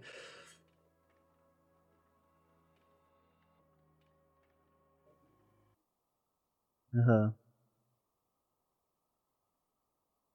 Sim, sim, total, total. é por isso que a gente trabalha com videogame. É. Mas acho que uma coisa que o videogame e que esse jogo conseguiu fazer foi despertar meu interesse pela história. Quando você passa por aqueles momentos, você, cara, isso aqui realmente aconteceu, como que foi isso aqui? Então você acaba caindo em livros, você cai, cai em documentários. Isso meio que te leva a querer conhecer aquilo. Eu acho que o videogame consegue, pelo menos pra mim, ele consegue fazer isso muito Gerar bem. o- Gerar um interesse, Criar né? aquela faísca, Isso, assim, né? faísca pra você correr atrás. Muito mais do que você sentar numa sala de aula e ouvir o professor falar por horas, blá blá blá blá blá. O videogame consegue fazer isso muito bem. E o Eleven Eleven fez isso muito bem. Tem uma cena muito incrível.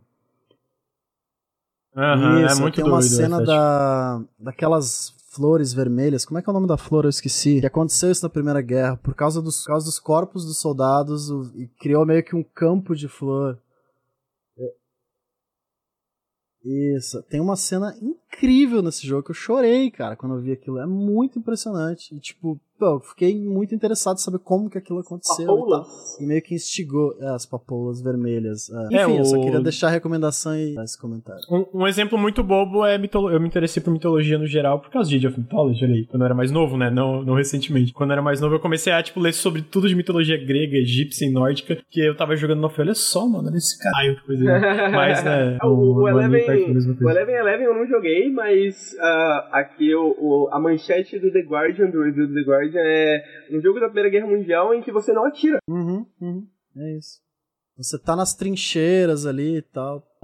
É, é do criador do Valiant Hearts, que é outro jogo que eu também... Ah, acho, que eu acho que o Valiant Hearts eu tava jogando, né, Tava? É, do- é do mesmo diretor, ele saiu da Ubisoft, né? Porque a Ubisoft é um grande incêndio que todo mundo devia sair. Ele fez um. Não sei se ele criou um estúdio novo, que daí a, Ban- a Bandai publicou esse jogo. E. Tem o Elijah Wood, ele é o principal. O jogo é muito bom. É, tá bem caro mesmo. Sobre, sobre essa parada da, da- de como jogos podem ensinar ou despertar o interesse, né? É um negócio que eu acho muito interessante, é um do- dos temas que eu mais gosto de, de pesquisar e ler sobre. Eu conversei com um filósofo, o Paolo Peder, e ele, a pesquisa dele é toda voltada pra isso, né? Como ensinar filosofia através de jogos, né? Através de videogames e tal. Então ele tem alguns, alguns dilemas, alguns problemas filosóficos que ele apresenta através do jogo, tipo o problema da linguagem, né? O jogo dele é o principal lá que eu joguei aqui no chat, que tem reportagem sobre, um review sobre, é o do, da sopa, né? O que, que é uma sopa? Você é um humano e você faz o controle de qualidade de sopas de alienígenas, né? Os alienígenas são meio que nossos escravos, sabe? Eles estão produzindo sopa pra gente. Só que eles são alienígenas, então eles não sabem exatamente o que fazer e o que colocar na sopa. Então às vezes vem uma sopa com bateria, sacou? E você faz o controle de qualidade. Então isso é uma sopa ou isso não é? Só que aí tem algumas coisas mais complexas, né? Tipo, tem uma sopa servida dentro de um coco, né? E aí ela tem, tipo, cogumelos venenosos dentro dessa sopa. Isso é uma sopa? Isso não é uma sopa? Saca? Aí fica essa discussão. Porra, é uma sopa, é uma sopa venenosa que nenhum ser humano pode comer. Mas espera, pô, talvez o conceito de sopa sirva só pra humanos, né? Afinal é um conceito humano. Quero, quero muito tal. um dia Enfim, fazer um vídeo O negócio dele é que essa pedagogia do videogame, é, tipo, é, e aí vai essa questão cara, de jogos educacionais, que a gente tem esse gênero, né? Essa categoria ah, é. de jogos educacionais que são especificamente pra isso, pá, mas... Cara, não, o dia, eu, eu me tornei socialista. City, por exemplo, sabe? Eu tinha 9 tipo, anos de idade, que, que tipo de ideias de urbanismo a gente não tá aprendendo Sim Sim City? Aí... Sabe, de que... Exatamente, saca? De que, tipo assim, porra, Olha aumentar só. taxas Olha deixa só. as pessoas tristes, baixar a taxa deixa as pessoas felizes. Foi quando eu tava jogando. Foi quando eu tava jogando Sim City. E é aí. É sério, eu tenho, eu, mano, eu tenho um vídeo sobre isso. Meu irmão chegou e começou a me colhar atrás do isso. Eu tenho 10 vídeos sobre isso. Tá aí, Eu tenho um roteiro, metade de roteiro sobre isso. Gasta e eu falei. Não, tô, tô, tô, guardando, eu tenho que. que eu não, não posso ter... Desculpa, Tausa, porque gasta, eu 9 anos eu me tornei socialista. Você pode estar negativo. você tem que pagar? Eu, tenho... eu conheci Karl Marx. Eu tenho uma ideia com ele. Não, o jogo é sobre. Eu ganho com esse, eu tenho mais dinheiro. Aí, tipo. Ele falou: não é assim que cidades necessariamente funcionam. Aí eu. Aí começou. uma longa. Uma longa jornada.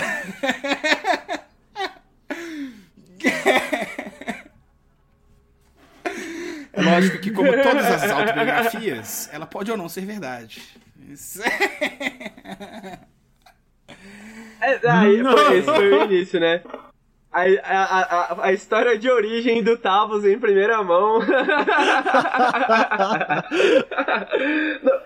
É, com certeza. As melhores autobiografias, é. pelo menos, né?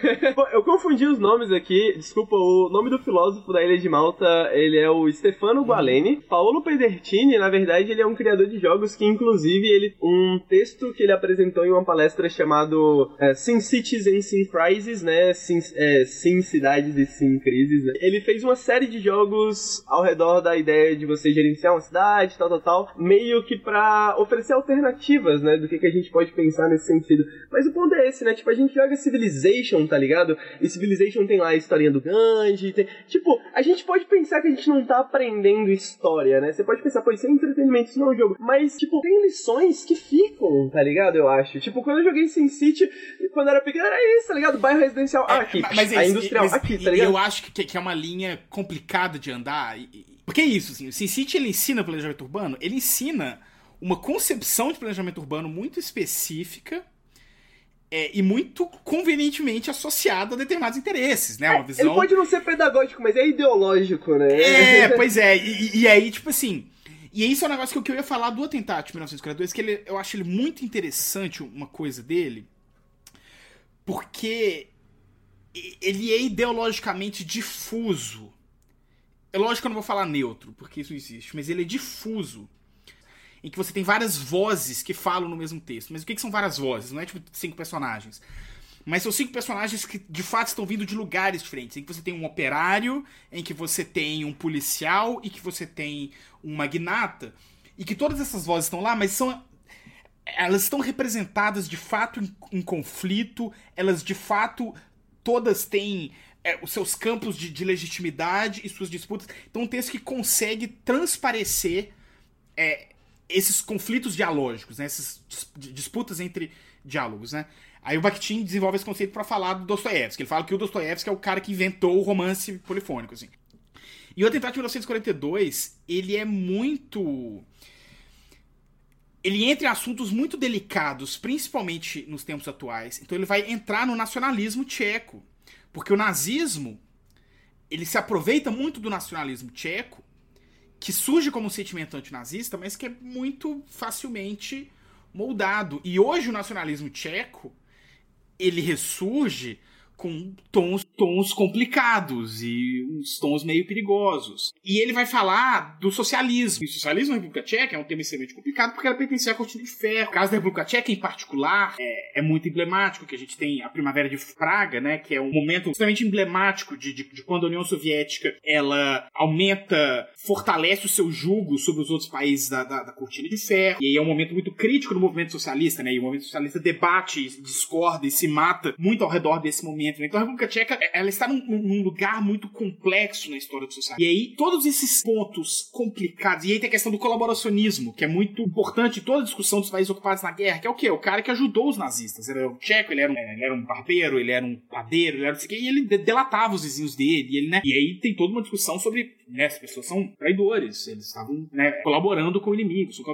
e aí, mas como que como você lida com isso? E aí o jogo pega todas essas vozes. Então você tem o colaboracionista, você conversa com ele, e você tem o socialista que ficou desiludido. E você tem o cara que era um extremamente nacionalista e agora tá começando a ficar. E você vê essas vozes todas. E aí tem hora que você começa a ver o jogo. Teve uma hora que eu falei, velho, esse jogo tá entrando num nacionalismo tcheco muito bizarro. Essa galera deve ser uns nazistão cabuloso e tal hoje em dia, eles devem ficar. Devem ter a bandeira da, da, da, Aurora Dourada no quarto e tal. E aí eu comecei a ter essa vibe e de repente veio outra voz no jogo que parecia tão convincente quanto essa. Porque às vezes a gente consegue ouvir a voz do desenvolvedor no jogo. A gente sabe. E esses, você tem a voz dos desenvolvedores, mas você tem personagens cuja voz é tão alta quanto os desenvolvedores que são diferentes entre si, saca? E porra, é tão difícil fazer isso em qualquer mídia, seja nos games, seja na literatura. Seja... É tão difícil de fato parecer que tem ideias e que tem estruturas ideológicas diferentes em conflito no palco. E esse jogo faz isso tão bem. O que você me falou me lembra muito de Disco Elysium, né? Não, não é por nada que Disco Nossa, incrível! É, sim, não é por nada que Disco Elysium é o, meu, o nosso jogo do ano, isso, que eu acho, do ano isso. passado, porque Disco Elysium ele consegue fazer exatamente isso. Vozes que são é. convincentes, é. né? Por mais que 100%. você, tipo,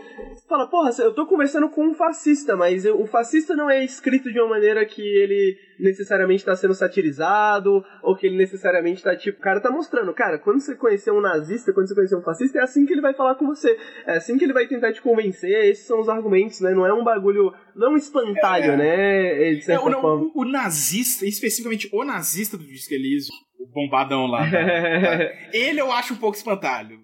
Mas esse ponto é porque acho que todos os outros pontos, eu acho que eles. Enfim. São, é porque, é porque o Disco Elysium faz isso de uma maneira meio estética. É, é, é, é. Mas ele eu acho um pouco. Você acha ele, eu, eu, eu, eu over. Não, mas ele é. Mas, tipo, eu, eu não acho que. É... é porque, tipo, o fascista. Eu gosto do Bombadão, eu acho ele um bom personagem, mas foi mal. Eu gosto de como ele é escrito, né? Eu gosto de como ele é desenvolvido.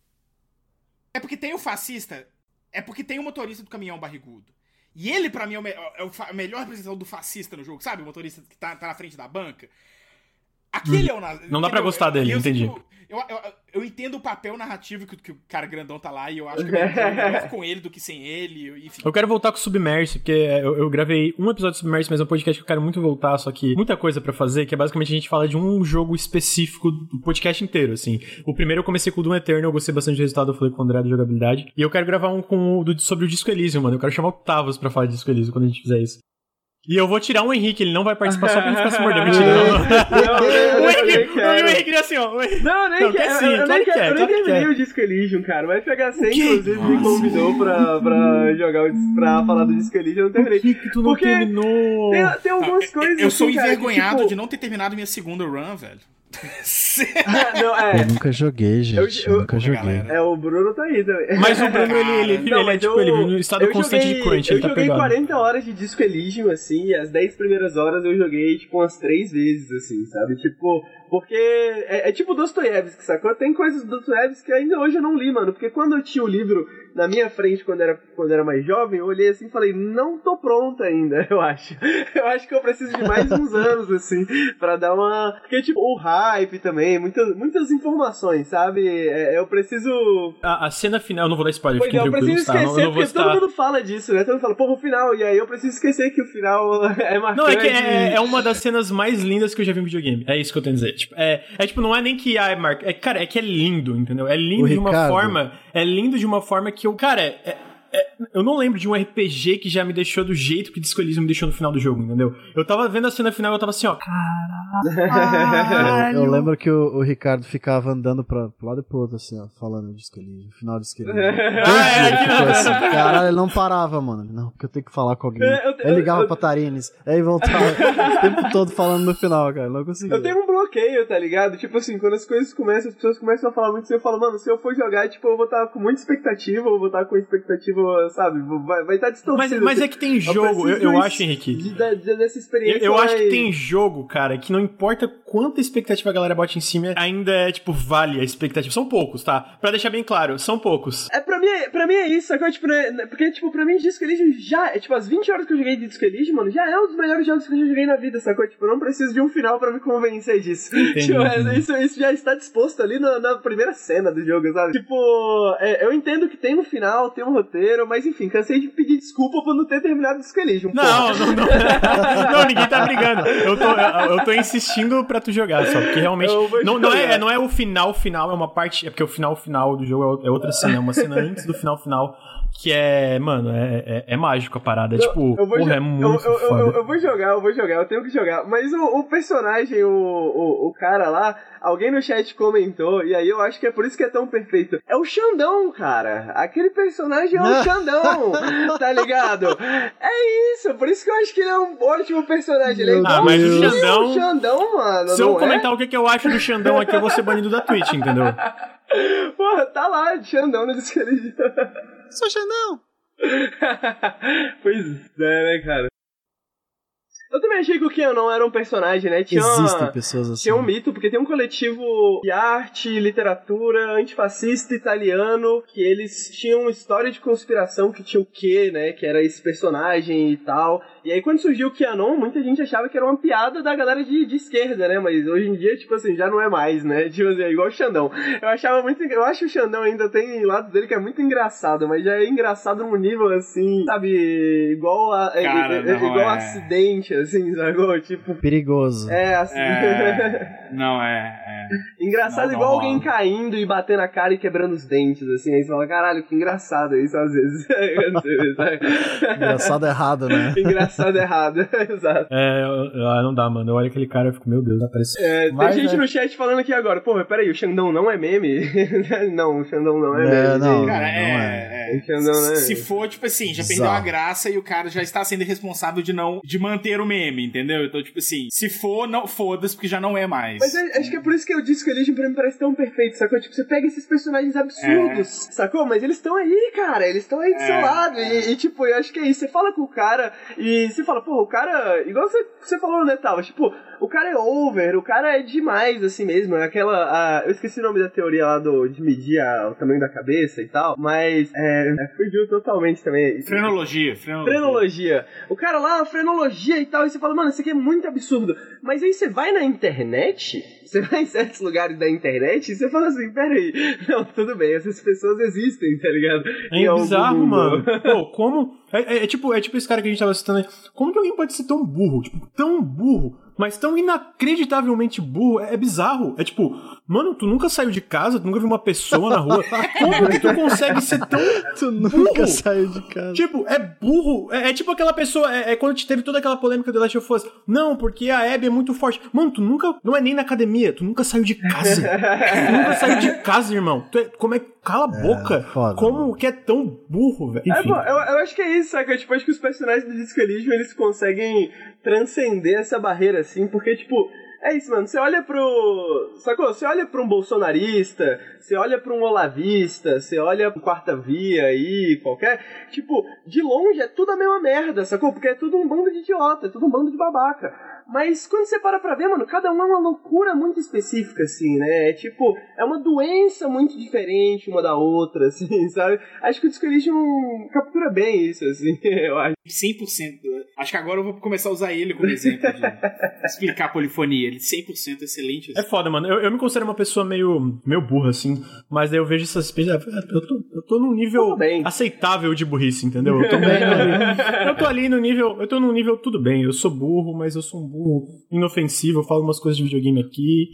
entendeu? É, é isso, assim. É, é, é. sempre, toda vez que eu penso, nossa, será que eu vou falar essa bobagem? Ainda mais em live, né? Que a gente fica, tipo, tem uma responsabilidade, tem uma galera. Será que eu, tipo assim, eu não, não posso falar muito bobagem, né? Aí você pensa, tipo assim, oh, velho, o piso é muito baixo. Assim, eu, eu, eu, tenho que cair é muito, muito sabe? Tipo assim, pra um cara que tem 10 vezes o meu tamanho, sabe? Tipo assim. Eu ia, eu ia falar isso, que bom que você falou isso, tal. Porque eu ia perguntar, pô, eu já não tenho mais essa vozinha, será que é um problema isso? será que eu devo, devo estar eu preocupado? Tenho, eu tenho, eu tenho. Essa vozinha foi embora uns seis meses atrás, assim, hoje em dia eu não, tô eu acho que em alguma medida essa vozinha, em alguma medida essa vozinha é boa, senão a gente começa a achar é. Que a gente é bom demais e a gente não é. Assim, a gente tem, tem, tem que ter os dois, os dois o, o, anjinho no ombro falando que você é muito bom e o demôniozinho falando que você é um bosta. Não, então, você tem que ouvir os dois. É, é, esse bagulho de você achar bom demais, você acabou de me descrever perfeitamente, eu acho que... Não, quando você... É, não, é, na, na mas aí tem, aí tem, aí tem, aí tem um racional de Henrique, calma, Henrique, calma, não, não, Henrique, se controla. não, tô... Daqui a pouco chega e-mail dos advogados aí... Não, eu tô falando sério, porque isso é um negócio que, pra gente produz conteúdo, eu acho muito sério. Ainda mais que tem uma comunidade tipo, tão legal, assim, uma comunidade tão. É muito fácil a gente se achar bom demais, velho. Sabe? É um é, negócio, não, tipo assim. Subir a cabeça. Toda vez. Toda vez que eu vejo, tipo, assim, toda vez que eu vejo um vídeo da Lindsay Ellis, velho, eu me sinto bem, porque eu falo, velho, eu sou um bosta.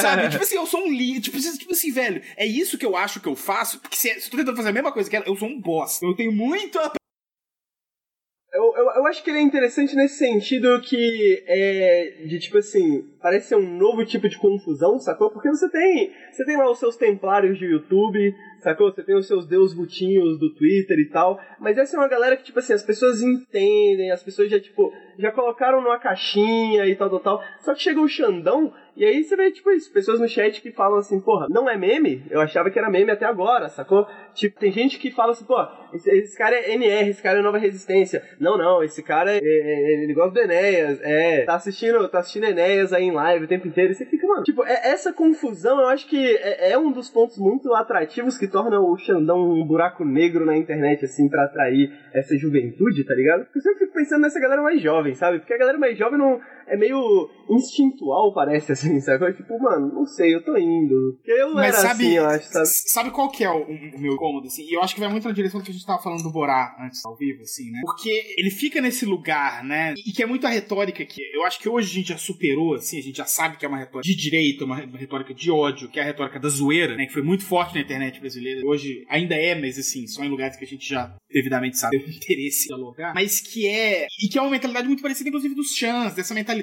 do das 15 camadas de ironia e, e, né? Que é essa coisa. Mas você acha que o Xandão é isso? Eu, eu acho que ele é um fenômeno parecido, eu não acho que ele é isso. Porque eu não acho que ele é consciente disso, por exemplo. Ele me parece uma resposta a isso, assim, de certa forma. Porque o que eu acho é o seguinte: parece engraçado. Só que o que parece engraçado com impactos muito concretos, cara. E, e essa é a coisa do Borá.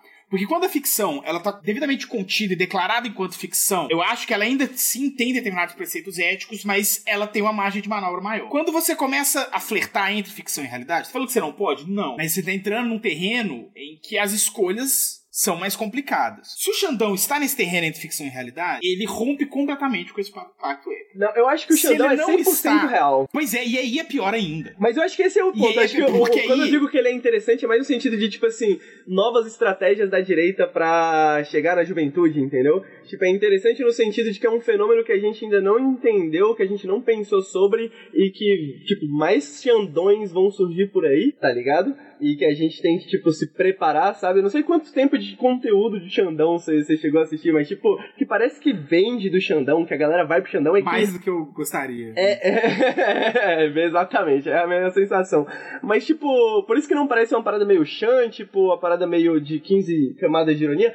Parece uma nova New Sincerity, sacou? Parece uma New Sincerity de direita, sacou? Tipo, de valores, né? É quase um deus vutinho, assim, mas tipo assim, mas, mas, Xandão, mas aqui é o Xandão, o Xandão tem valores, Xandão pensa assim, Xandão tem certezas, tá ligado?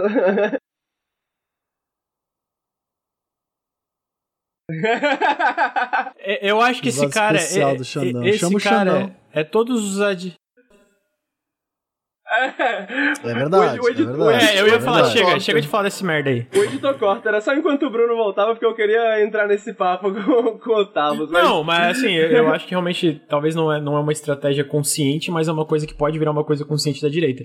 Agora, assim, o que, que eu acho desse cara é que se eu falar tudo que eu acho ele aqui, eu vou ser banido do Twitch. A gente vai ser banido porque tem uma regra que não pode falar. Então imaginem todos os piores adjetivos que tu pode direcionar a uma pessoa, esse fudido aí do caralho. Então é, é isso que eu Eu, acho eu- merda. eu sou conspiracionista, mano. Pra mim, sempre que aparece um Xandão da vida, é tipo assim, mano, alguém te treinou, você tem um coach, tá ligado? Você, tem um, É. você, tem um- você- foi coachado, assim, tem um, tem um aparato por trás de você, assim, porque esse bagulho acontece do nada, tá ligado? É, pra é mim, muito foi- caricato pra ser real, né? Tipo, é. Exatamente, exatamente. Mas como eu tava falando, né, vamos falar de outros horrores, de outros terrores, né? Que não é Xandão. Olha só o, o link, olha só. Já a gente falou do holocausto, do Xandão e agora de outro horror, né? Né, mano? Por enquanto, só coisa ruim. Só o meu jogo que tem alguma coisa interessante pra gente falar Positiva. que positiva. É, que é crime. então, Bruno, antes disso. antes disso, Bruno. Amnesia Rebirth.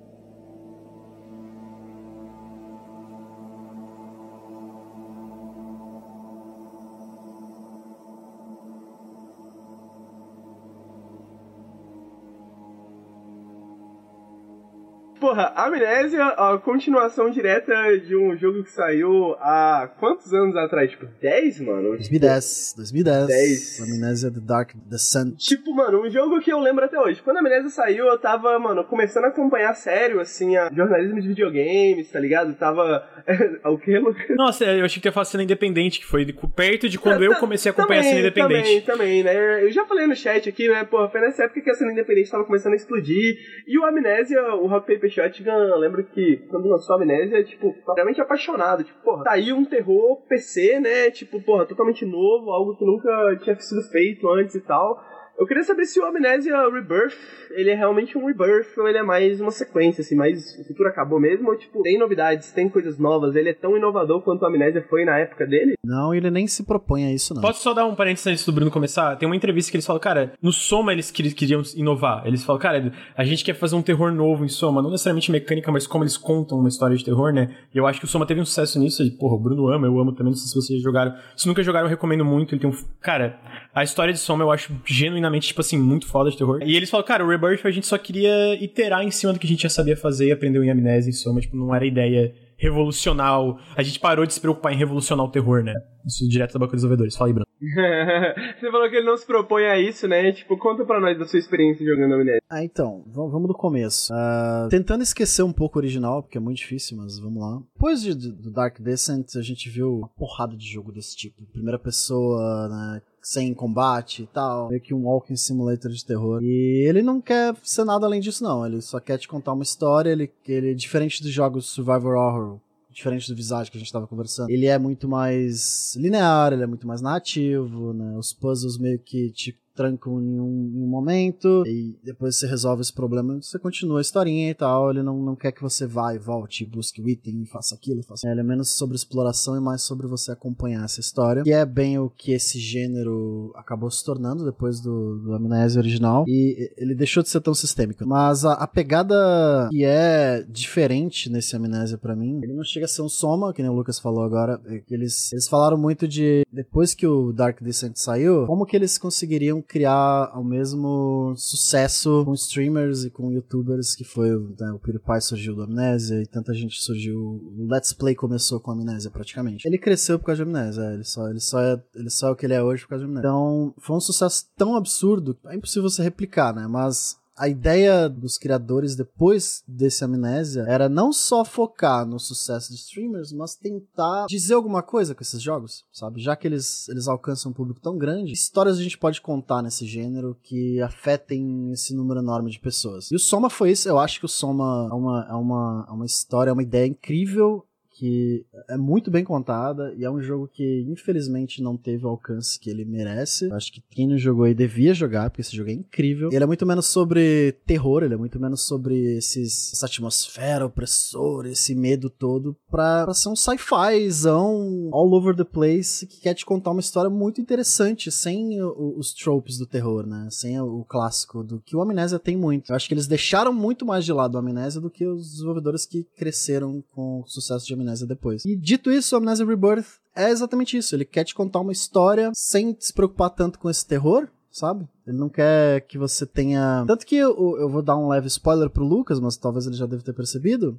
O jogo não tem fail state. Você não perde em Amnésia. Se você for pego pelo monstro, ele vai te levar para um certo lugar e aí vai acontecer um, uma espécie de cutscene e o jogo continua daquele lugar e o monstro já saiu, ou o monstro é em outro lugar e tal. Ele vai te dar aquele, aquele medo, mas ele não, não é um jogo que, que é desafiador ou que é assustador por si. Mas voltando, por que que, por que, que o Amnesia Rebirth, o que, que ele quer te contar, né? Que eu acho que é muito interessante. Primeiro porque ele se passa na Argélia, que não é um lugar que, né, a gente vê muito em videogame. Apesar de ser bem raso, ele toca um pouco na colonização francesa da época, tem alguns conta um pouco da história de alguns soldados que viviam naquela região ali e que atrocidades eles faziam com as tribos locais e tal, mas não chega a ser o foco do jogo. O importante do jogo é a Tassi, que é a principal, que é a protagonista, que ela tá nesse lugar horrível, tá sozinha, tá sofrendo de amnésia, ela não lembra do seu, e ela está grávida. Esse é o ponto principal do Amnésia Rebirth. Você joga com a protagonista grávida, e eu acho que um dos, Quer dos dizer, toques dá todo mais... um nome diferente pro Rebirth, né?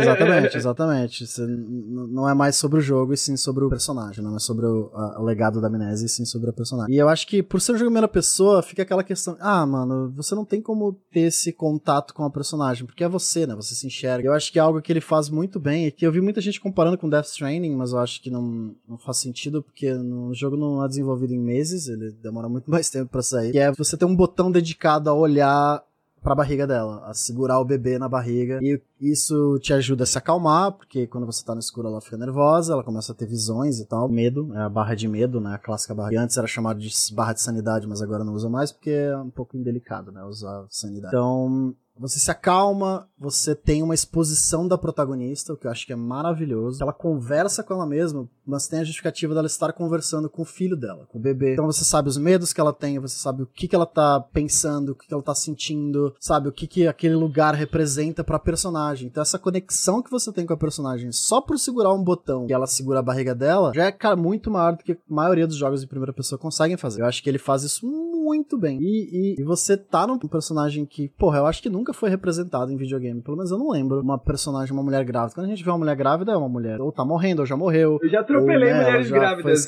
videogames. Mas... É, pois é, mas você não. Cara, ele é o melhor que eu, tipo, eu já atropelei mulheres grávidas nos videogames, nos tá? videogames, obviamente. a pausa, mas o que eu né? quero dizer é que é isso, né? Tipo, a mulher grávida no videogame, no máximo é isso, no máximo um alvo, né? Tipo, correr jogar é, com. Pois é, pois é.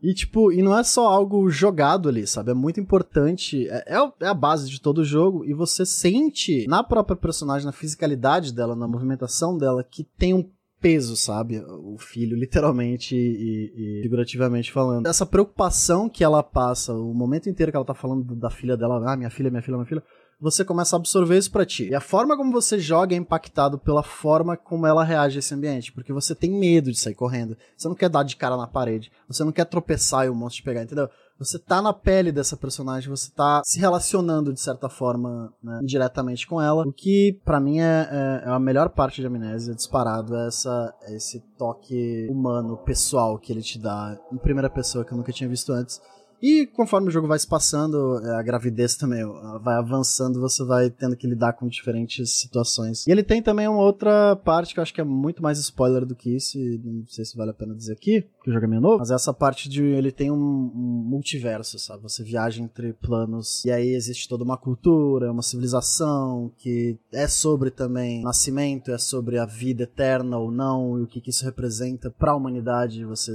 viver para sempre ou não. E quais são os, os, os custos e, e, se vale a pena ou não você buscar essa imortalidade, o que, que isso pode significar pra gente e por que que, né, o nascer, qual o significado de você nascer e morrer e o ciclo da vida. Enfim, é uma viagem total. Eu acho que a Frictional Games, eles estão nessa vibe do terror mais sci-fi, mais filosófico que para mim é, porra, genial, é, é maravilhoso. Um terror que, que terror... fica, né, Bruno? Um terror que, tipo... Terror que fica. Tipo, é. termina o jogo... Eu lembro que quando eu terminei o Soma, não terminei a Amnésia ainda, né?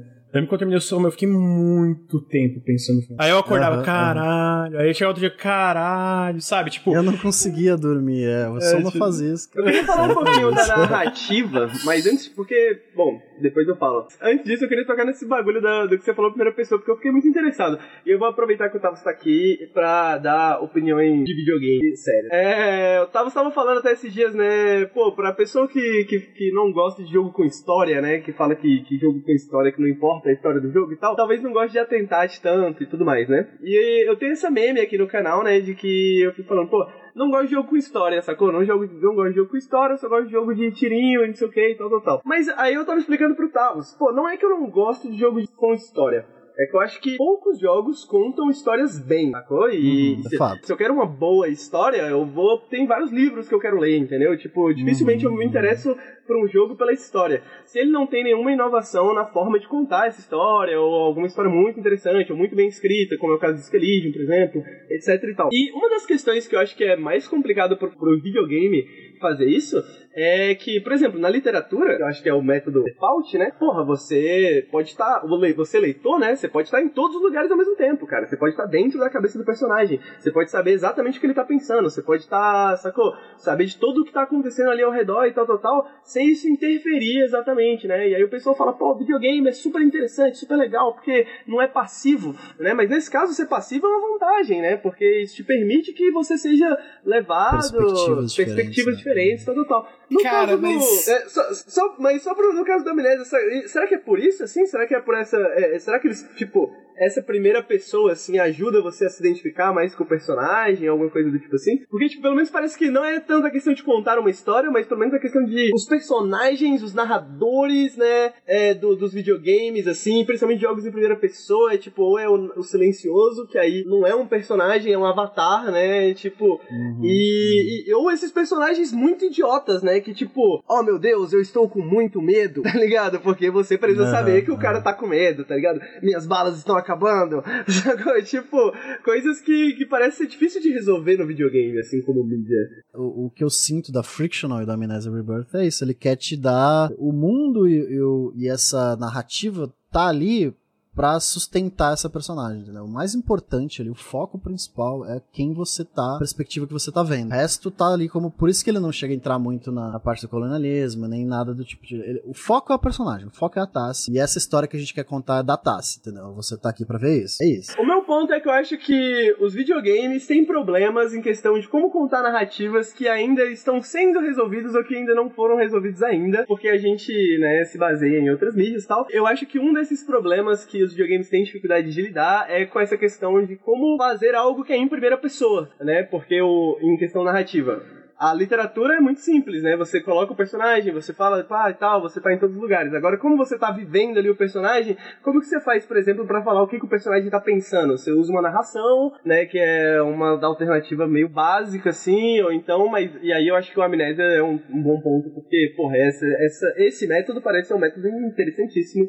de resolver esse problema. Cara, eu, eu entendo, eu, eu, eu, acho que tem jogos que com certeza falham nisso, mas eu, eu não acho que isso. Eu acho que a questão, de novo, vem muito sobre saber escrever um personagem, sabe? Tipo assim, porque tem jogos, como tu falou, que no momento que eles falam, eu estou com medo, tu fica, ah, pelo amor de Deus, tu não ia falar isso agora, tu não ia falar isso agora. Mas tem jogos que a, o, o, personagem em primeira pessoa fala o que ele fala em voz alta e é super orgânico, é super natural. Tu pensa, cara, talvez eu soltaria isso. Eu acho que sim, cara. É. Eu, eu acho que sim. Cara, é, mas eu, eu, eu acho que. videogame, a galera tem uma tendência a falar sozinho assim, parece que. Não, eu acho que. alguém falando então, sozinho, Então, peraí, então, é, é isso que eu tô falando. Eu acho que a maioria dos jogos não sabem contar uma história, ponto. Isso eu concordo contigo. Mas eu não acho que o problema é na pessoa falar em voz alta em primeira pessoa. Eu acho que o problema daí vem, porque, ah, porque muitos jogos usam isso? Porque de fato, muitos jogos não sabem contar uma história. Mas pega um jogo que, que eu, na minha opinião, sabe contar uma história que até agora, eu, do Amnesia Rebirth, eu tava completamente imerso no que, que ele tava querendo contar. O próprio Soma, eu acho que nos momentos que o personagem fala alguma coisa, funciona, entendeu? Tipo, faz sentido. Tipo, tem lógica. E nos momentos que tu pega uma carta e a carta é narrada pelo personagem da carta, também faz sentido, porque funciona dentro do contexto de amnésia. Tipo, ela tá lembrando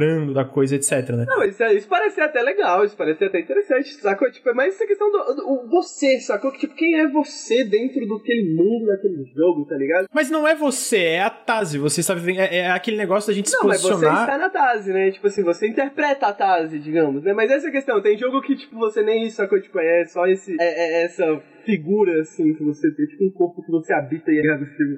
Não, então, aí, pra, é que pra mim é, é, isso, cara, é saber escrever e narrar e, e ter um, um cara que faz, cara, atua de uma forma X, Y, Z, porque eu não acho que o problema tá em si em ter um personagem falando sozinho. É tipo assim, tipo, se fosse bem escrito e se fosse bem atuado. Não ia soar. Não ia Entendi. soar bizarro como tu fala. É, é, só que assim, eu quero dar um parece que eu concordo que a maioria dos jogos não sabem fazer isso. Tipo, a maioria fica meio truncado, fica meio estranho, fica meio tipo, hum, kkk, beijos. Sabe? Tipo, fica uma coisa meio bizarra, assim. Dito isso, eu mas acho que os jogos. A gente pode falar do cinema também, né? É, então, Bom, mas o cinema. personagens. É, eu quero chutá-los, mas é o cinema usa várias técnicas é... pra resolver esses mesmos problemas, né? Tipo assim, ele teve que aprender a resolver isso também. Mas Tavos, por favor eu concordo com o Lucas. E eu quero partir de uma coisa que o Lucas falou. Ele disse que a maioria dos games não sabe contar uma história. E eu diria que a maioria dos livros também não. Eu Verdade. acho que eu li mais livros ruins do que bons da minha vida. a questão é que os games, eles não dependem só de uma história para ser uma experiência agradável. Então eles, você pode errar aqui e acertar outras coisas e, e no final ser uma experiência razoável. O livro não. O livro que é ruim, ele é só ruim. Que a história é ruim. Mentira, tem livros com histórias ruins que funcionam tem em coisas legais também. Ainda. A gente tá falando de personagem e tal. Não, personagem pode ser. Você pode ter um, um excelente personagem numa história ruim, etc, etc, etc. Tem livros que a história não é nenhum ponto. Enfim, você vai falar que, sei lá, Esperando por Godot, do Samuel Beck. Como avaliar esse livro pela história não, não, não é esse o parâmetro. E aí, né? Então, Tipo assim, primeiro é isso, contar boas histórias é difícil. As pessoas. existem mais histórias mal contadas do que bem contadas na produção cultural humana. Ponto. Segundo, você falou um negócio, pode ser relativamente verdade, só que aí é uma coisa que, que aí eu tenho que. Eu, eu raramente falo de coisas que eu entendo na internet, e esse é um problema, né? Porque a internet a gente sabe de tudo. Eu falo de coisas que eu não entendo. Agora eu vou falar de alguma coisa que eu entendo um pouco, que é literatura, de alguns 10 anos. Não, eu então, aproveitei a sua presença aqui pra dar essa opinião, porque é uma opinião é... que eu tenho há muito tempo, então eu quero ouvir de um profissional, entendeu? É... Porque a gente tem. A literatura ela é uma forma de expressão muito antiga. Né? Pegar vídeos do Gilgamesh, né? Coral são 7 mil anos, né? Então, assim, a nossa sociedade em particular, mas talvez toda a história humana, tem o hábito, a tradição de a historicizar as coisas. A gente tende a ver as manifestações das coisas enquanto eternas. E as coisas mais velhas de todas são as mais difíceis de historicizar. Então, pra gente que vive nessa era da mega saturação do romance e que a literatura já teve, né? Às vezes é estranho pensar que a literatura tem tecnologias que foram inventadas. Então a primeira pessoa, ela não é algo natural da literatura. Não, é Machado de Assis ali, naquela época, né? Não. Enfim, a gente tem que pensar o que é a primeira pessoa. E, e, aí tem discussão. Porque, enfim, a gente tem uma noção de eu que ela é muito moderna, que ela é muito do século XVI pra cá. Antes do século XVI, não existe eu sem Deus, por exemplo. Você não consegue pensar uma voz de dentro que não é uma voz que coincide com a de Deus, senão você está endemoniado. E você... Então as manifestações confessionais, por exemplo, que seriam esses gêneros do eu anteriores, não é só o eu. É o eu e Deus, porque é, aquele é um paradigma intransponível daquele modo de expressão. E aí, momentos, as crises políticas, enfim, impõem à literatura a necessidade de criar estratégias para representar os diferentes desafios que impõem em relação à humanidade, assim, né? Então, o, o eu surge, esse eu que a gente está acostumado a ter na literatura, que a gente vê, ele é o eu do romance. E aí a gente tem um um desafio, uma questão muito complicada que pra gente, é, e principalmente a gente que, que tá muito interessado por cultura pop, pra gente que, às vezes, é, é, difícil a gente entender que o romance é um gênero. Em resumo, é isso, assim, eu acho que existem poucos games que sabem contar histórias, porque existem poucas narrativas que sabem contar histórias. E os games têm a vantagem de não depender só disso. Eu, eu, queria, eu queria complexificar a sua questão, porque eu entendo isso que você tá falando, Tavos. Eu queria que você falasse, porque eu queria que as pessoas ouvissem também. Mas, tipo assim, justamente, é a questão das estratégias, né? Vamos voltar na palavra que você usou das estratégias. Novas estratégias narrativas são moladas porque novos momentos da humanidade acontecem, né? As pessoas precisam disso. O que eu sinto é que a maioria dos jogos, dos videogames, que são tidos como. E aí é minha birra, tá? Porque é uma birra. Não é, não é mais mais do que isso. Mas os jogos que são tidos como bons jogos narrativos, né? Que são jogos que contam boas histórias. Primeiro, eles são julgados nesse parâmetro, né? No, no é, e, e, talvez mais no parâmetro, talvez ali da cinematografia, né? Muito às vezes. Eu sinto que a maioria desses jogos não tentam resolver esses problemas, não tentam bolar essas estratégias como se uma mídia nova você não precisasse de estratégias novas, né? E como você falou, o podcast dramático, a gente tem que julgar ele do ponto de vista do podcast dramático. E, e o videogame, né? Tipo assim, qual que é o parâmetro do videogame? E aí que eu acho que. O, e aí o, o gancho pra gente voltar no Amnésia também, mas eu acho que o Disco Elysium também, acho que ele faz isso muito bem. O Disco Elysium ele resolve também esse problema, né? Qual que é a estratégia que você utiliza para falar do subjetivo, né? Pra, pra entrar na mente do personagem, para representar uma mente dentro de um videogame, que é algo que é mais de ação, né? E não algo. Tipicamente é mais. Sabe, a gente não se sente exatamente, né, acionável em relação à nossa mente. A gente sente que a mente acontece ali, né? Agora, como você transporta isso para um videogame? Acho que o Disco Elysium resolve isso de uma maneira muito interessante, né? Acho que o Amnésia, acho que ele tem essa estratégia muito interessante. Acho que essa é a birra, assim. Acho que eu queria ver mais isso e menos The Last of Us, sabe? Tipo, eu sabia que ia chegar, eu sabia que ia chegar no The Last of Us. Eu, tava, eu tava vendo de longe. The Last of Us chegando. O Rick vai estar na Naughty Dog, o Rick vai estar na Naughty Dog, o Rick vai estar na Naughty Dog. Eu quero ver The Last of Us. Desculpa, Tavos, eu te cortei, cara. Tu foi falar, é porque eu eu sabia não, que o Rick estava. Eu ia falar que eu acho que o Hellblade é muito bom nisso. Hum, será? Eu, eu, eu pessoalmente discordo. É? Eu pessoalmente discordo. Eu, eu gosto. Eu, acho que o, o Hellblade ele é um pouco superficial. Eu acho que tudo que ele tenta, ele vai na água rasa. E aí, pra mim, acaba não funcionando. Mas, ao mesmo tempo, pode ser só uma impressão minha. Tempo, talvez. Não, eu, não. Se eu tivesse outra opinião se jogasse hoje. A época que eu joguei, foi uma das primeiras vezes que eu. Enfim, é isso. Que, que eu tive essa sensação de viver o outro, assim, sabe?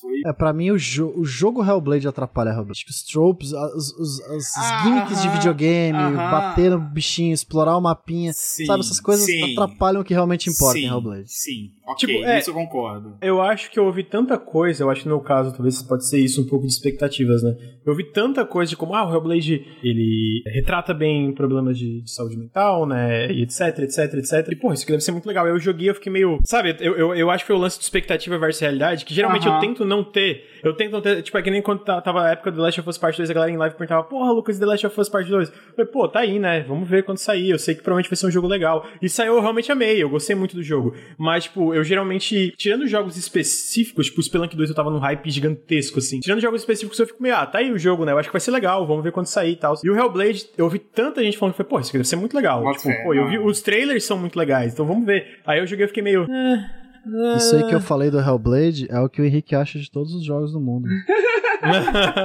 o jogo atrapalha. Não é, Henrique? Vai dizer que não é. Pô, é foda, mano. Às vezes atrapalha, velho. Vou ter que admitir. Faz um filme, né, mano? Se quer contar a história. Às senão... vezes atrapalha, mano. Às vezes atrapalha. Eu discordo disso eu de uma forma agressiva, também, assim. De uma forma agressiva. É porque sabe o que eu acho? Eu entendo o ponto do Henrique mas eu acho que é o lance de, ah, não, tento fazer um filme, pô, mas aí não é nem pro cara tentar, entendeu? Porque é difícil, que, cara. É, é, tipo assim, é, é, difícil tu contar um... uma história de uma forma, especialmente quando a gente vai se aprofundando e ouvindo entrevistas de desenvolvedores e as dificuldades que eles têm, papapá. Cara, a real é que, tipo, é, todo mundo às vezes, tipo assim, tu é um criador, é, o Tavos fazendo um vídeo, eu fazendo vídeo. Tipo, no fim a gente quer contar uma história, de certa forma. A gente quer passar uma perspectiva ali que, de certa forma, conta alguma coisa que a gente sente sobre um filme ou qualquer coisa que seja. Cara, fazer um vídeo é difícil, fazer um filme é difícil. Cara, tu contar uma história através de uma forma que alguém pode, tipo, virar pro lado na hora que tu não quer que vire e, né, é, é complicado, ah, mas tá ligado? Olha o seu então, budget tipo, também, ai, né? Olha o seu orçamento. Você não, pode... não, Você... mas assim, mesmo se eu tivesse lá, mano, se eu fosse o cara diretor lá da Naughty Dog, eu acho que, né, enfim, não passando pano pra Naughty Dog porque que eles fazem de errado lá, mas o, o meu... roteirista, mano. Não, o meu... Não, mas é aí que tá. Então, o meu ponto é, eu acho que é difícil e eu acho que, assim, o roteiro do The Last of Us, pelo menos a parte 2, eu gosto bastante. Eu acho que ele faz umas coisas muito legais. Eu acho que ele é bem. É um jogo bem. Os personagens são, tipo, é, são bem escritos. Ele tem problemas, não tô dizendo que ele não tem, mas eu acho que ele é, no geral, um jogo bem escrito. Agora, o meu ponto é, cara, não é fácil, tá ligado? Tipo, é muito complexo, eu acho. Tu pega jogos, sei lá, tu pega o Disco Elysium. Eu tenho certeza que se tivesse um documentário por trás do Disco Elysium de como eles fizeram a história, mano, deve ter sido um inferno. Deve ter sido um inferno, tá ligado? Sabe uma, Sabe uma coisa que eu acho do Last of Us e, e, e que eu acho que eu, eu acho que ele cria uma dificuldade a mais. Com certeza, nossa. Por causa da estética do AAA. A, a coisa do jogo realista, do cinematográfico tem que ser realista, é você vai criar um. Enfim, é chato ficar reduzindo, aguentar isso, mas é, é isso. Você quer criar um jogo dramático, com peso, com, com, reação, né, com, com emoções, isso aqui. A gente não tem tecnologia para fazer isso sem cair num uncanny velho muito esquisito, velho. Mesmo as cutscenes mais maravilhosas, quando você tá em 3 horas de jogo, você vê que o realismo e a intenção dramática se chocam, velho, de um jeito que. E aí o que eu sinto é que talvez os melhores games que lidam com narrativa são os que entendem a limitação. Não a limitação gráfica, mas a realidade gráfica dos games. E que é outro paradigma, que não é o cinema, que não é. E aí eu sinto que várias. E aí o disquelismo é muito isso, né? Assim, como que. O Undertale. O Undertale é um exemplo. Tipo, não, não é, tem. É, enfim, e aí tem mil, mil games. É, é, é, tem mil exemplos, isso, sim, mas. De, e, e, tipo assim, porque é isso. E, e, aí o problema do AAA quando a gente vai pensar em narrativa é, porque, é que eles tentam resolver. O problema do AAA é sempre jogar mais dinheiro na cara do problema e obrigar mais horas de trabalho. E aí, tipo assim, se todo mundo trabalhar 18 horas por dia, todo dia, o jogo no final vai ficar bom. E, e não é assim que se resolve o problema. O problema é se tem essa parede aqui, que, que, se isso aqui tá ruim e a gente não consegue dar. Vamos pensar outro jeito. Muda a direção de arte, muda. Né? E aí eu sinto que Last of Us sofre de. Eu sinto que talvez é, uma, um par de jogos que dos melhores lida com isso, que consegue entregar talvez das melhores histórias nesse jogão AAA realista, visão over the shoulder, nesse gênero, enfim. Tem algumas seguranças falar que, sei lá, de enredo é melhor que qualquer Assassin's Creed da vida, ou qualquer, enfim. Eu, eu concordo é... sempre. A gente teve uma discussão disso quando a gente estava entrando na nova geração, porque a gente estava falando sobre essa fixação da, da comunidade gamer, muito por culpa das empresas e do, do próprio jornalismo de jogos no geral, é de supervalorizar essas mega produções, essa, essa estética, a parte de, mano, olha como um jogo como The Last of Us, ou, ou vários outros, o Red Dead, etc, sabe? Meu Deus, as bolas do cavalo são simuladas ele faz cocô e etc. Então, tipo assim, eu acho que, para dar o crédito, pelo menos da parte técnica e da parte. Eu acho que no The Last of Us Parte 2 da vida, até no 1, na verdade, eu acho que nessa parte você chega numa cutscene que é pra ter essa emoção, sei lá, o The Last of Us 1, uma das primeiras discussões feias da Ellie com o Joe, que é o momento que tu percebe que o Joe se importa e que a Ellie se importa, sim, não vou dar spoiler, mas é o momento que tu percebe que os dois se importam um com o outro, que eles realmente criaram uma conexão, a parte da atuação ali funciona, entendeu? Tu vê que o realismo, entre aspas, ali, ajuda no impacto emocional. Mas aí vem aquele negócio, cara, não vale, vale a pena todos os sacrifícios que levam até isso? Eu, pessoalmente, acredito que não. Porque a gente vê outros jogos fazendo isso, não necessariamente sem um sacrifício, sem um crunch, porque isso existe até em jogos independentes, mas sem o escopo do sacrifício que existe num jogo como The Last of Us Part 2, né? Então, tipo assim, eu amo The Last of Us Part 2, cara, é, eu acho que as partes é, as cutscenes, as partes que é, pelo menos para mim, para mim as cutscenes etc que eram para causar emoções causaram. Eu chorei numa parte do jogo. Eu sou um cara meio chorão, mas em jogos no geral, é, algum um aqui, um ali, assim, não, não, são tantos. E eu acho que tem uma parte específica do Last of Us que funciona muito bem né, né, nisso, né, que tu falou da, da parte realismo. Mas eu acho que existem essas limitações e eu acho que isso é uma ótima questão de se fazer, cara. Será que vale a pena, né? Tudo isso pra, às vezes, sei lá, quantas horas, quanto crunch que tem pra uma cutscene dessa, será que isso é válido? E aí a gente entra em um assunto, né, que dá pra ter um podcast é, inteiro é, sobre Eu acho que a gente, tá, a gente tá andando mais do que as pernas, tá ligado? A gente tá indo num nível que não devia estar. Tá. Cara, calma, tá ligado? A gente aproveita o hardware para fazer jogo X, mas não. Tá indo longe demais, tá ligado? Essa busca pelo realismo. E isso causa problemas terríveis. Mas, tipo,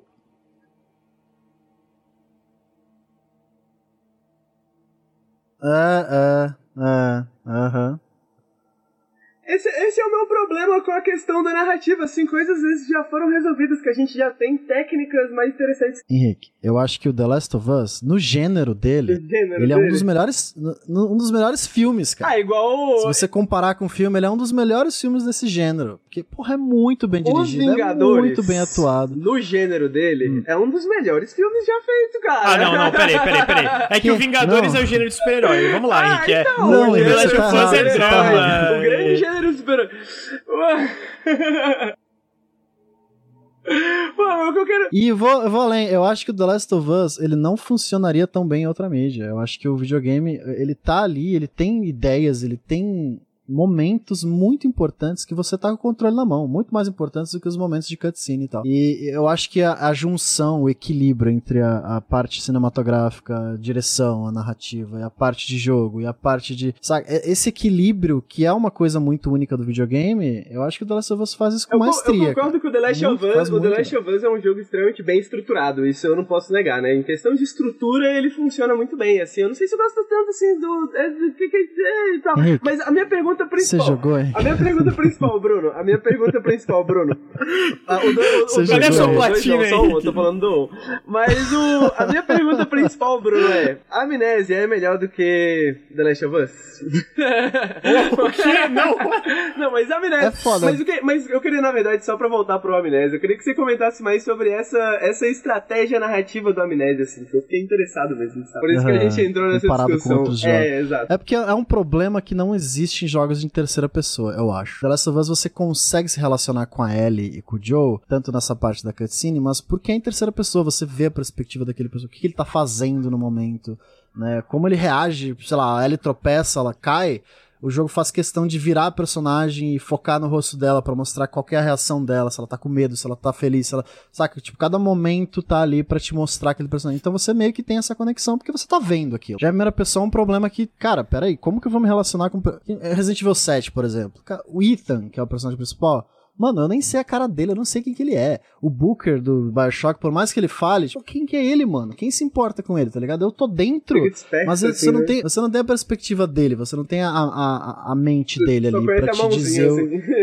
É, vo- você tá, tá tirando na galera e é, ele reage a isso. Não, é você que tá reagindo. Então, whatever, esse personagem não importa. Eu acho que a, a forma como a amnésia resolve, não, mas tenta te colocar na pele dessa personagem um, algo tão simples, sabe? É delicado, tá ligado? É uma, é uma delicadeza boa, tá ligado? É uma sutileza boa que eu acho que jogos deveriam fazer mais isso, sabe? Colocar alguma coisa aqui pra você se conectar a esse personagem. Em primeira pessoa, esse é o problema da primeira pessoa, eu acho. É, Eu acho que a concordo. terceira pessoa não sofre tanto disso. Concordo, concordo. A questão da narrativa, que era o que eu queria comentar também, porque o, o, o Amnésia, o Descent, ele, como você falou, né, era totalmente sistemático, né? Tipo assim, inclusive até a parte de morrer. Eu lembro de morrer pros cachorros lá umas 10 mil vezes. Eu não sei se eu morria ou se quando os cachorros estavam chegando perto eu dava reload, porque pode ser que isso acontecia também.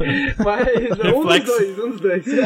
Mas ele era um jogo que, tipo, ah, ele era um, uma, uma parada o selling point dele era um pouco tecnológico, né? Que você fazia, puxava com o mouse pra abrir a gaveta, né? Então você fazia o movimento Uhum. com o mouse pra mexer com as paradas. Ele era ah, lugares que você tinha que andar, stealth tal, tal, tal. Eu não lembro de, tipo, não é um bagulho pelo menos que foi marcado pra mim a narrativa de amnésia.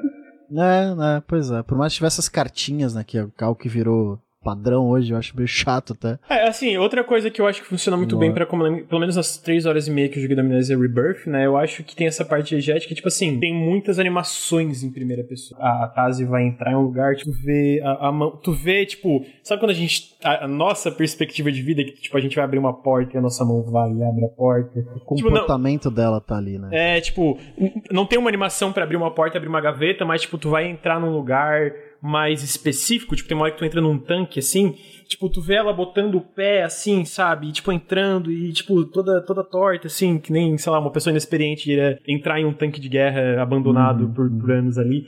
E, e as reações dela, tipo, ah, ela entra no tanque vê um corpo, ela, tipo, meio que leva um susto, tipo, tem essa expressão corporal em primeira pessoa dela levando um susto, entendeu? Então, tipo assim, eu acho que isso complementa muito bem toda a outra parte mais delicada. Isso também é delicado, na real, né? Tipo, Aham, aham. dessas coisas pequenas, já ela cai, tu vê ela tentando se segurar a mão dela, e eu acho que isso é importante É pra. algo que o Soma faz, né? A pergunta do Soma é essa, né? O que, que é o corpo, né? O que, que você é? O que, que, que é uma consciência? E, tipo, no começo do Soma, que você é um humano, você olha pra, ele olha pras mãos dele, ele é, um- ele é uma pessoa. Aí, de repente, quando alaga o lugar, que ele olha pras mãos, pera, eu não sou uma pessoa, eu sou uma roupa de mergulho? Não. Aí você começa a questionar, tipo, o que que é essa, essa carapaça que eu tô vestindo, esse personagem que eu tô vestindo. O Soma é muito sobre isso, eu acho o Soma genial e por ele ser em primeira pessoa, acho que faz toda a diferença nas questões que ele faz. Ah, esse jogo, mano. É, Eu acho que os casos da- dos jogos da Frictional, o primeira pessoa, na verdade, é, um- é- é uma ferramenta que eles usam pra narrativa Isso, e não é um exatamente. problema. Exatamente, sabe? era, era isso que eu queria falar. Por isso que eu tava na- no- falando da birra, né? Porque, mano, acho que a Frictional, os temas, né? Tipo, os temas do Soma, como vocês comentaram, os temas do, do, do Amnésia Verde, tudo parece meio que. É, o nome do. É o nome também, né? Tipo, O nome Soma é corpo em grego, né? a galera falando no chat. Ah, o nome só é corpo em grego, pode crer. É isso, parece que é, é realmente uma, pessoa, uma galera que pensou, porra, vamos usar as estratégias do videogame. Vamos usar, tipo assim, o potencial do videogame,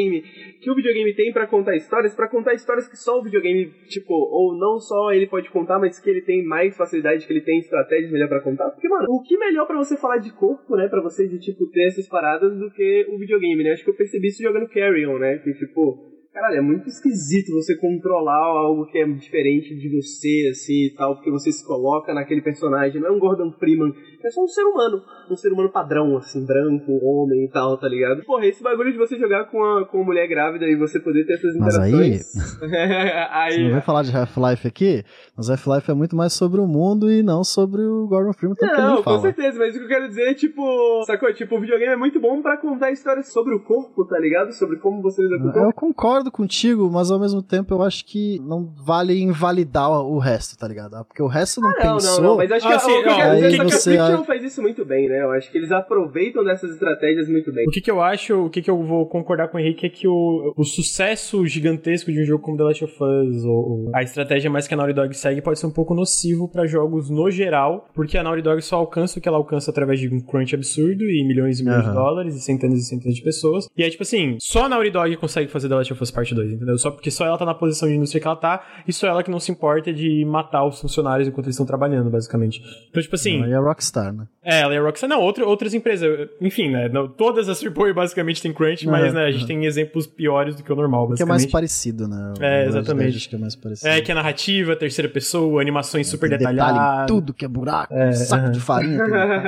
É porque Então, tipo, nisso eu, eu consigo entender a birra do Henrique, mas eu concordo com o Bruno, e eu não sei se o Tavos também gosta, mas eu curto a história e, e a narrativa Não, dos pra mim- personagens do primeiro e do segundo Pra mim é mais o. É, não é nem tipo assim a crítica, porque eu, eu critico The Last of Us, mas todo mundo sabe que eu nem joguei o bagulho direito, né? O negócio é mais o mérito da Frictional Games, só pra deixar bem esclarecido. O mérito da Frictional Games, porque eu acho que vai até do nome, tá ligado? Tipo, eles fazem jogos com fricção, tá ligado? O, o Amnésia. olha aí. O, é, né, olha aí. O Amnésia, porque eu já falei bastante de fricção, né, em alguns vídeos, e em um vídeo pelo menos. Mas o Amnésia, ele tinha essa parada do mouse, de você puxar com, puxar a gaveta, tá ligado? Isso parece algo bobo hoje, parece algo idiota hoje, mas tipo, na época não era, tá ligado? Tipo, era diferente de você apertar um botão pra abrir uma gaveta, sacou? E a gaveta nem abre, às vezes, sacou? Abre só um menu, assim, com o, o conteúdo daquela gaveta, tá ligado?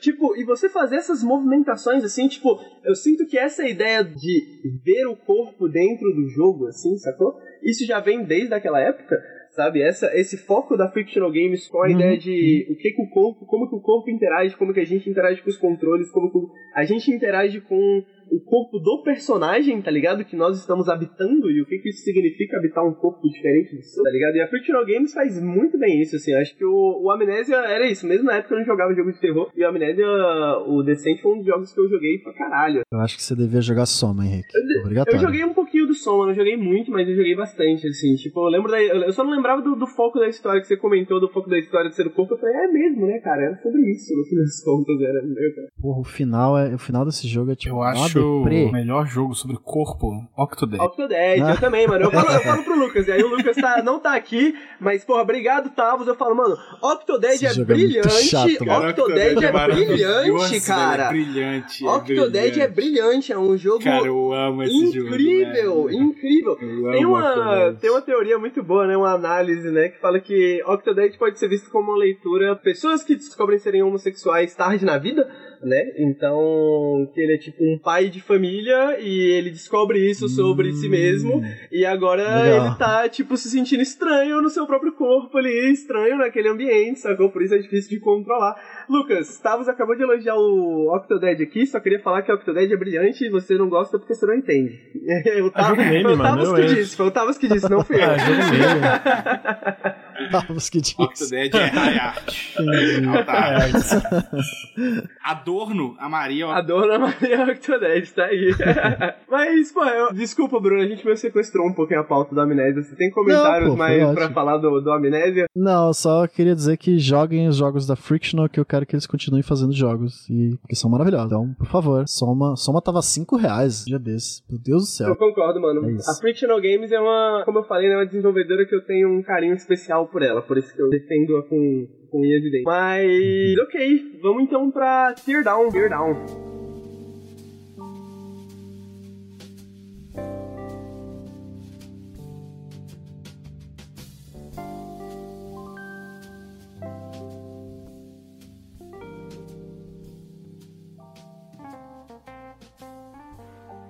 Vamos falar de coisa boa, né? Vamos falar de crime. Falar de crime.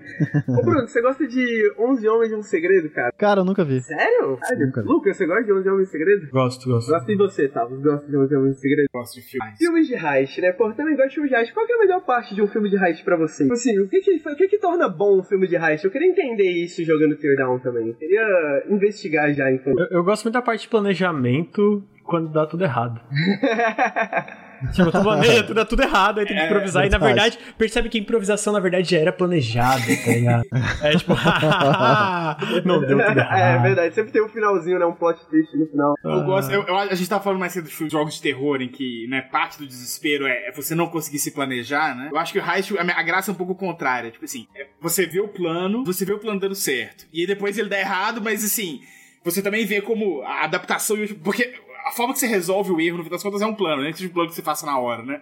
Mas essa relação entre, tipo assim, você fazer a engenharia da coisa e fazer a coisa acontecer depois, eu acho, eu acho muito satisfatório. É, tipo, é é satisfatório. É, a- é, é igual ver aqueles vídeos de linha de produção, sabe? É uma Aham. sensação parecida. Tá, eu, eu vejo Casa de Papel. Eu amo Casa de Papel, Papel. Eu também. Baranguéssimo, eu amo, porque é isso. Você vê as pecinhas encaixando no lugar, é muito. Vamos, você já ouviu falar do, desse jogo Teardown antes? Você já leu alguma coisa sobre? Não, eu abri ele aqui agora na Steam. Pô, que bom saber, porque começar. o, o Lucas já, mas só para os espectadores saberem que nada que foi combinado, que eu não sou mágico, entendeu? Mas essa é o review perfeito de Teardown, entendeu? Isso é Teardown. Teardown, ele é um jogo de heist, diferente de... Ele não é uma experiência cinematográfica de heist, ele é uma experiência sistemática de heist. Em pequenas palavras, basicamente, você tem um objetivo que você tem que cumprir, você tem esse lugar, tipo uma, uma doca, por exemplo, uma mansão gigantesca, e você tem o tempo todo do mundo para se planejar e fazer o que você quiser, isso dentro daquele mapa, né? Então, isso para mim já vou começar daqui, que esse é o brilhante do Teardown. Você tem todo o tempo do mundo para se planejar, você pode fazer o que você quiser ali, pensar e tal, tal, tal, explodir, quebrar parede e etc, etc, etc. Ele não tem como você poderia esperar de um jogo como esse, tipo stealth, né? Ele não tem alguém que fica ali te perseguindo e que você não pode andar pelo mapa e você tem que ficar ligado ali, não tem nada disso. Você tem liberdade total, ele é tipo uma, um- uma caixa de areia pra você fazer isso. E aí tem missão, por exemplo, uma das missões que eu mais gostei é que você é contratado pra destruir os carros desse cara famoso, desse cara que é rico. E esse cara, ele tem seis carros, né, espalhados pela mansão dele, ele tem uma pista de corrida lá, e ele tem garagens e não sei o que. E você tem que jogar três desses carros, pelo menos, na água, e tem os, os opcionais de mais três, né? E aí, porra, são seis carros no total. A partir, esses carros, eles estão ligados em alarmes.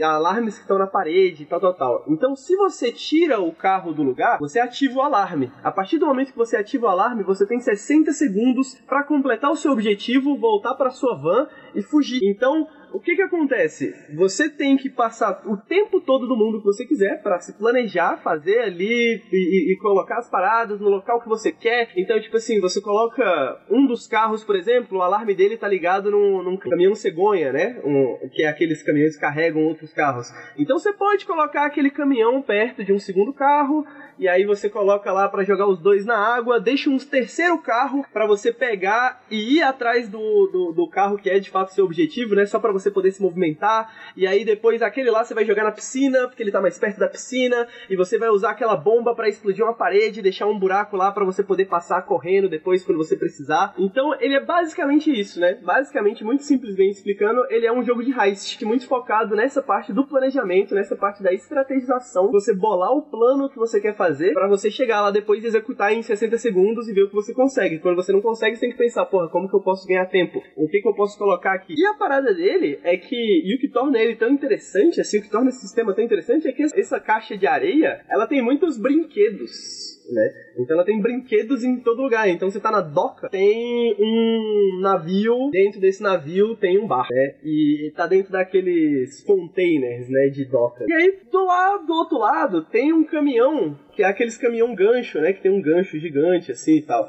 Aí você pode pegar o caminhão, levar até o navio, aí você pega a- o container no gancho, aí você leva o container para onde você quiser, aí você pega uma outra caixa que tá ali, coloca para fazer passagem. Tudo no jogo é basicamente destrutível, mais ou menos. Você tem várias ferramentas, tipo uma marreta, tipo bombas e tal, tal, tal. E aí você, porra, vou fazer um buraco aqui na parede para eu não ter que subir a escada, entendeu? Vou fazer aqui uma. Eh, você tem vigas que você pode colocar e você pode usar para fazer uma estrutura de vigas, né? Pô, vou colocar essas vigas aqui, que aí depois eu só destruo a viga e aí o carro cai, sacou? Alguma coisa do tipo. Eu queria pedir pro Bruno, inclusive, eu vou preparar aqui um GIF do jogo, porque o cara gravou o GIF de, dos 60 segundos ali dele fazendo a missão. E eu acho que é 15 segundos que explica perfeitamente que tipo de jogo que Teardown é. Saca, deixa eu só. É, exatamente, eles são em voxels, por isso que ele é tudo construído. O jogo tá em Early Access. Eu acho esse jogo muito impressionante pra uma equipe pequena, porque é, tipo, tudo destrutível. É, tipo, é um jogo real... É, pra mim é um jogo meio... É, é chato, meio, sei lá, vamos dizer... Grandes ideias, meio... pequenos negócios. Não, não. não, é meio, tipo, aquele, aquela cultura de rap, mas pra mim é um jogo que parece meio que verdadeiramente next gen. Não sei se faz sentido, tipo, de, cara, a gente tem essa ideia de realmente tudo destrutível, dá pra tu quebrar tudo, mas a gente tá usando essa tecnologia a favor do game design, não só para impressionar. A gente tá montando um jogo real ao redor disso aqui e não só, sei lá, vamos destruir tudo do mundo, tá ligado? Então é, eu acho isso muito irado. Eu tava jogando o jogo, inclusive você falou de destruir, né? A Letícia falou, pô, então é tipo Minecraft ao contrário, porque é um pouco isso, né? Tipo, ele tem os gráficos um pouco parecido com Minecraft, mas é mais sobre destruição, né? Só que é, é, eu acho que essa foi a impressão que muita gente ficou com a campanha e tal, tal, tal, que ia ser um jogo sobre destruir as paradas, que você é contratado para destruir. A parada é que você é, de fato, uma empresa de demolição, só que você começa a ser contratado para cometer crimes. E como a economia vai mal, você começa a cometer esses crimes, sacou? E aí você é contratado por um empresário pra fuder com outro empresário que ele não gosta. Aí o outro empresário que ele não gosta manda uma mensagem para você e fala: Porra, ele me fudeu, eu queria fuder com ele. Aí você vai lá e faz esse jogo duplo, tá ligado? E fode com os dois empresários ao mesmo tempo. Então ele tem toda uma historinha de heist, assim, que é através das missões, mas as missões são totalmente um sandbox, tá ligado? E acho que muita gente não pegou isso, assim, que tipo, a parada do jogo é o planejamento e a preparação, assim. Você fica, mano, três horas, assim, preparando, pensando o que, que você vai fazer e tal. Você tem uma, uma das ferramentas, você tem um spray que não serve pra absolutamente nada, a não ser você, mano, marcar o chão com alguma coisa que você quer. Tipo, pô, esse é o caminho que eu quero fazer, sacou? E aí você vai marcando o caminho que você quer fazer. Foi feito, mano, por um cara sozinho, tá em Early Access ainda. E como ele é todo feito em voxel, ele, por enquanto, acho que ainda não tem um sistema de missões, mas acho que você não pode criar missões, mas você pode criar mapas, porque tem uns editores de voxels bem simples de usar, né? Você pode criar mapas nesses editores de voxels e abrir dentro desse jogo. E aí dentro do jogo você pode ir lá e destruir a parada inteira, tá ligado? Então, mano, o cara criou um sistema, sacou? O cara criou uma mecânica assim, ele pensou, mano, como que eu posso fazer essas mecânicas funcionarem? Numa... Ele embalou tudo isso assim, deu uma amarradinha e criou vários mapas. Criou vários mapas, dentro desses mapas, várias missões diferentes. A missão que você tem que roubar seis carros, né? Tipo assim, você é contratado para ir para essa mansão e fazer a missão que eu falei, que é destruir seis carros. Só que o cara tem seguro, né? E aí os carros, o cara fica tranquilo, perdeu os carros de boa. Só que a empresa de seguros, como teve que pagar muito dinheiro pro cara, fala assim, porra, esse cara aí tá me fudendo. Faz uma missão lá pra fuder com o cara. Aí você faz uma missão pra empresa de seguros. E aí esse cara fala assim, porra, essa empresa de seguro tá me fudendo. Rouba meus carros aí pra eu receber o seguro, tá ligado? Então você faz esse jogo de tipo espião triplo, assim, só que bem bobinho. Mas aí nessa missão, ao invés de destruir os carros, você tem que roubar todos esses carros e, mano, é isso, você entra no jogo para fazer a missão principal, são três carros que você tem que roubar. Três carros é ok, mano. Três carros em 60 segundos, você pensa assim, porra, dá para fazer. Só que tem as três missões opcionais, que são os outros três carros que você tem que roubar, ou que você tem que destruir, ou qualquer coisa assim. E você fica, mano, é impossível. É impossível. Você entra e você fala, mano, não tem como. Não tem como, velho. Tem um bagulho aqui, tem um bagulho ali, tem um bagulho lá, não tem como. E aí você pensa, porra, vou confiar no game designer, tá ligado? Eu vou confiar que o cara não criou um jogo que é impossível de resolver. Tem alguma forma de resolver isso aqui, tem algum jeito que você pode fazer. E aí você começa a bolar planos, mano. E aí você começa pá e tal, e aí vem ideias. Você fala, opa, mas peraí, se eu fizer isso, isso aqui vai funcionar, né? Ah, opa, mas peraí, tem isso aqui também que funciona pá e tal. Aí você tenta, mano, não deu certo. Aí você fala, porra, mas talvez se eu fizer uma rampinha ali, se eu destruir um negócio ali, se eu colocar aquilo ali, Aí você tenta de novo, tenta de novo, até que dá certo, mano. E aí é aquela parada que vocês falaram, né? Tem essa catarse no final de porra. 60 segundos para roubar seis carros, mano. Eu achei que era impossível, mas eu tentei, tentei, pensei, pensei e consegui, mano. Tá aqui, roubei seis carros. Pronto, deu certo, tá ligado? É um jogo, mano, incrível, assim, tipo, eu falo com tranquilidade, falei falei pros meninos mais cedo, eu nunca joguei nada parecido, sacou? Porque a gente já jogou muitas coisas com esse tema, tá ligado? Mas, sabe, tipo, se GTA fosse bom, GTA era isso, sacou? Tipo, era mais próximo disso de alguma forma, entende? Tipo, eu lembro que o primeiro GTA, ele tinha o GTA que era top-down, porra, era uma das coisas mais incríveis do GTA, que você tinha que roubar carros e levar pro navio, e não importava qual carro você roubava, né? Não tinha uma missãozinha exatamente, era meio mundo aberto ali, você podia fazer missão para qualquer gangue, tal, tal, tal. Você tinha uma abertura de como você podia se aproximar desses problemas, né, basicamente. Como mudou a Rockstar, Como né? mudou a Rockstar, né, cara? Agora é em linha reta, vai tomar no Cara, É, se, é, se você velho. sair da direção da missão, missão feia. Tá ligado? Exatamente, mano. Que E, morte tipo, horrível, né? A melhor parada do crime, tá ligado? Do heist movie, como o pessoal falou, mano, não é o fato que você tá cometendo um crime, não é o fato que é ilegal, sacou? Porque a Rockstar, pra, pra isso que a Rockstar é isso, sacou? De, porra, você tá cometendo um crime, isso aqui são drogas, isso aqui é roubo, isso aqui é tráfico, não sei o que, tá ligado? Mas é a sensação de você cometer um crime, né, velho? É você planejar e tal, e o bagulho dá certo, dá errado, e você tem que improvisar. Então, mano, eu acho que é um jogo que captura isso perfeitamente bem, assim. E eu recomendo todos, todos, todos mesmo jogar, e enquanto tá em Early Access, mano, eu já tô com umas 10 horas de jogo. O Lucas não para de jogar Doom Eternal e eu fico, Lucas, sai da sua conta pra jogar É, ele foi, Teardown. teve um dia que ele, falou tipo, quatro. Falou quatro e Lucas, deixa eu jogar. Oi, de receber a notícia que minha mãe e minha irmã estão com Covid. Deixa eu jogar pra me distrair. Desculpa, mano. Tudo bem. Eu não, não vai jogar, mano. Vai cuidar da sua família.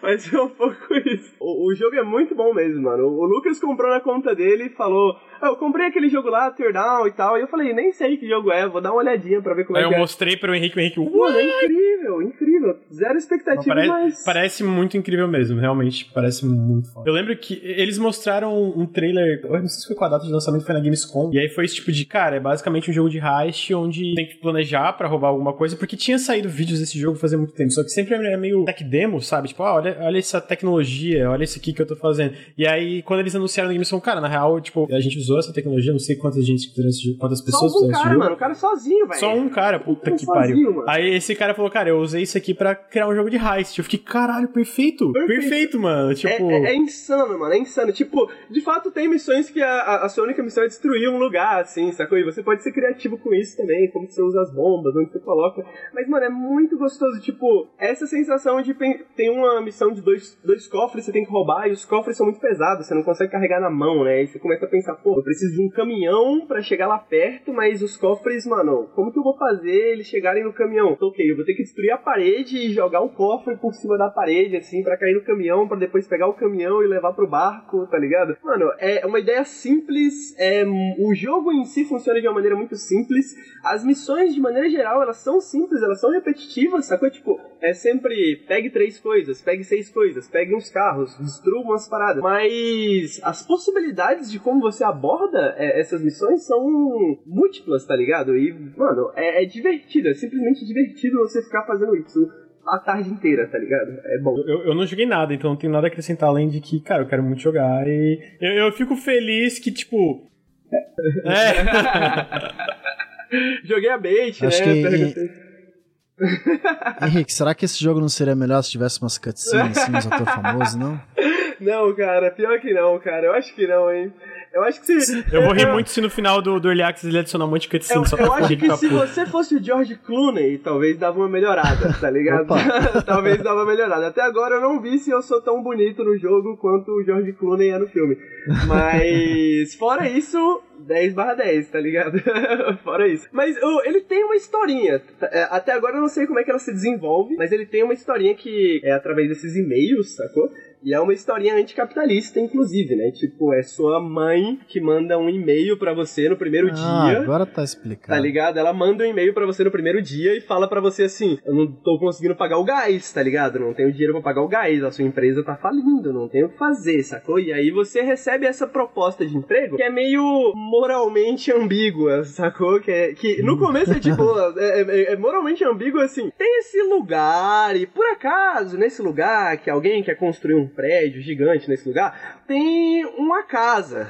E, e- e essa casa tá meio que atrapalhando a construção, assim, né, e tal. Você não quer destruir lá essa casa à noite, né, pra gente poder construir? Que horror, né? que e aí você vai lá, né, aí a sua missão é destruir a primeira casa, que é tipo um tutorial. E aí, pô, gostamos de você. Assistiu Up, não, é, meio, é é meio que nessa pegada. Você é, você é o vilão do Up, tá ligado? Caralho, mano. Seu Frederiksen. Eu, eu lembrei também do Guia do Mochileiro das Galáxias. O, Sim, a, a primeira. tá ligado? A primeira cena. É. Caralho, é muito genial. Tipo assim, aí, mano, você realmente você pega o, o, o, carro lá. Não sei o nome desses carros de construção, mano, mas aquele que tem a caçamba gigante, os dentão, assim. E aí, mano, você vai lá e mete na, na, na casa, sacou? Destrói a casa e tal. E aí, cada vez mais você é contratado para missões que são cada vez menos moralmente ambíguas, tá ligado? Que realmente são claramente crimes, sacou? Mas, porra, e aí sua mãe te manda uma mensagem. Eu não sei o que que você fez, mas ligaram o gás, tá ligado? O gás tá ligado, tá Gente, tudo tranquilo. pro Henrique derrubar uma casa não é crime. Só deixar essa e, não, e, não, e não só isso, mas você, em certo ponto, você é contratado também pela polícia para investigar um crime que você cometeu, tá ligado? que massa. Então, tipo, mano, é uma história muito simples, muito, muito Legal. simples, através de alguns e-mails, né, alguns textinhos, mas é bem escrito, sacou? E é bem pensado, mano. É um jogo que é isso, é igual a vibe do jogo, e acho que o jogo, ele é um meta-comentário sobre, né, é, sobre ele mesmo, né, afinal de contas é um meta-comentário, hum. mas sobre, tipo assim, eficiência, boas ideias, tá ligado? Tipo assim, aquele clique, aquele, aquele eureka, tá ligado? Tipo assim, o cara, mano, teve uma ideia para um jogo e é um jogo que funciona muito bem e parece um jogo gigante, mesmo sendo um jogo pequeno, de certa, muito sacou? Tipo, muito pequeno, mas funciona de maneira enorme, assim. Tem um... E as próprias missões são isso, né? Tem um vídeo do Selbit, que ele tá jogando em live, se ele tá gostando muito. Porra, imagina, é, a cara do Selbit em isso. Em 60 segundos ele rouba oito quadros. Oh, é... Tem no essa, Twitter, cara. Essa missão é muito, é muito maneira, bom. essa missão é muito maneira. É, inclusive, é a missão a que eu tô fazendo é agora. muito boa. Eu tava pensando até isso, mano, até do ponto de vista, eu não joguei ele em live ainda, mas, mano, parece ser um jogo muito gostoso de jogar em live, sacou? Porque você fica andando ali falando, e aí, chat, o que, que será que dá pra fazer aqui? Pô, eu ia jogar hoje, mas o Bruno falou, Lucas, ele chegou, é que ele, ele, ele falou na última, ele chegou pro Lucas, se não jogar Amnesia Rebirth em live, eu vou, eu vou te matar. Eu vou literalmente ir na tua casa te matar. Mentira, que isso. Tá, mas o que, que tu achou do monólogo do Henrique? Eu tenho- Eu falei, me, me vendeu o jogo. Estou querendo. Eu gosto de voxels. É, esse jogo em É, voxels muito já, já é um. Já é um minha, minha barra já cai bastante, assim. Só de sem voxels já. Não me parece ser realmente legal. Queria dar um detalhe, mano. Todos os carros controlam de uma maneira diferente. Você tem o carro de corrida que é muito rápido, você tem um- uns carros que é muito devagarzinho, sacou? Você tem umas van e tal. Tudo controla de um jeito muito diferente. Até isso os caras pensam, até nisso os caras é melhor que GTA, mano, né? Pelo menos alguns GTA. Mas. Defender GTA 4. É, então, GTA 4 é muito bom nesse sentido, né? É o melhor GTA nesse sentido. Mas é tipo, é, é nesse nível, assim, sacou? Tipo, eu lembrei de GTA 4 quando eu tava jogando essa parte, assim, vendo essa parada. Então, é um jogo muito. e, apesar de que tem algumas coisas que não. Ok, é em voxel, entendeu? Tem algumas coisas que não funcionam muito bem. Então, por exemplo, você tá com o seu carro de corrida, e aí você tá andando assim, e aí, tipo. Tipo assim, o cimento, o asfalto oferece a mesma resistência que o seu carro. Então, às vezes você vai subir uma ladeira e, tipo assim, seu carro meio que bate na ladeira, assim, sacou? E você quebra o seu carro, sacou? O barco também, quando você tá controlando o barco, assim, às vezes você vai estacionar e aí você bate numas vigas de madeira, assim, que estão na doca. Só que, tipo, a madeira da doca é tão resistente quanto o aço do barco. Então, tipo, a madeira quebra e o seu barco também quebra. E começa a entrar água, assim, tal, tal, tal. Mas ele tem um quick save, então isso ajuda também pra resolver esses problemas, caso isso te hit. Mas também é algo que faz sentido dentro do jogo, assim, você fala, ok, vou lidar com esses problemas também, sacou? Porque, é, tudo bem, não tem problema. Então, a- às vezes é questão de física, assim, que você tá só passando e do nada o cofre cai, e aí você vai fazer a mesma coisa e o cofre não cai, tá ligado? E você fica, por quê? Tipo, tudo bem. Early Access, né? Não só por isso, sacou? Tipo, acho que mesmo que não seja só por causa de LX, não tem problema, porque, tipo, funciona com a parada de experimentação, sacou? Então, tipo, mesmo coisas que fazem sentido, realisticamente falando, às vezes não fazem sentido, ou o contrário, coisas que não fazem sentido realisticamente falando, funcionam. E aí tudo bem também, você Mas se se aproveita você disso. faz um plano aí que, que, que precisa que o cofre não caia, o cofre cai, você vai ficar frustrado. É, é, tipo assim, por exemplo, a torre. Tem uma torre que você tem que. é, Você fica às vezes meio frustrado. A torre, você tem que a torre. E eu destruí a torre, tipo, eu destruí o lado inteiro, assim, da torre, sacou? Tipo, mas tinha um, uma pedrinha, assim, ó. Tava, tipo, segurando o peso de toda a torre, assim, sacou? Tipo, e ela não cai. Aí você fica, porra, caralho, onde que eu perdi a parada aqui?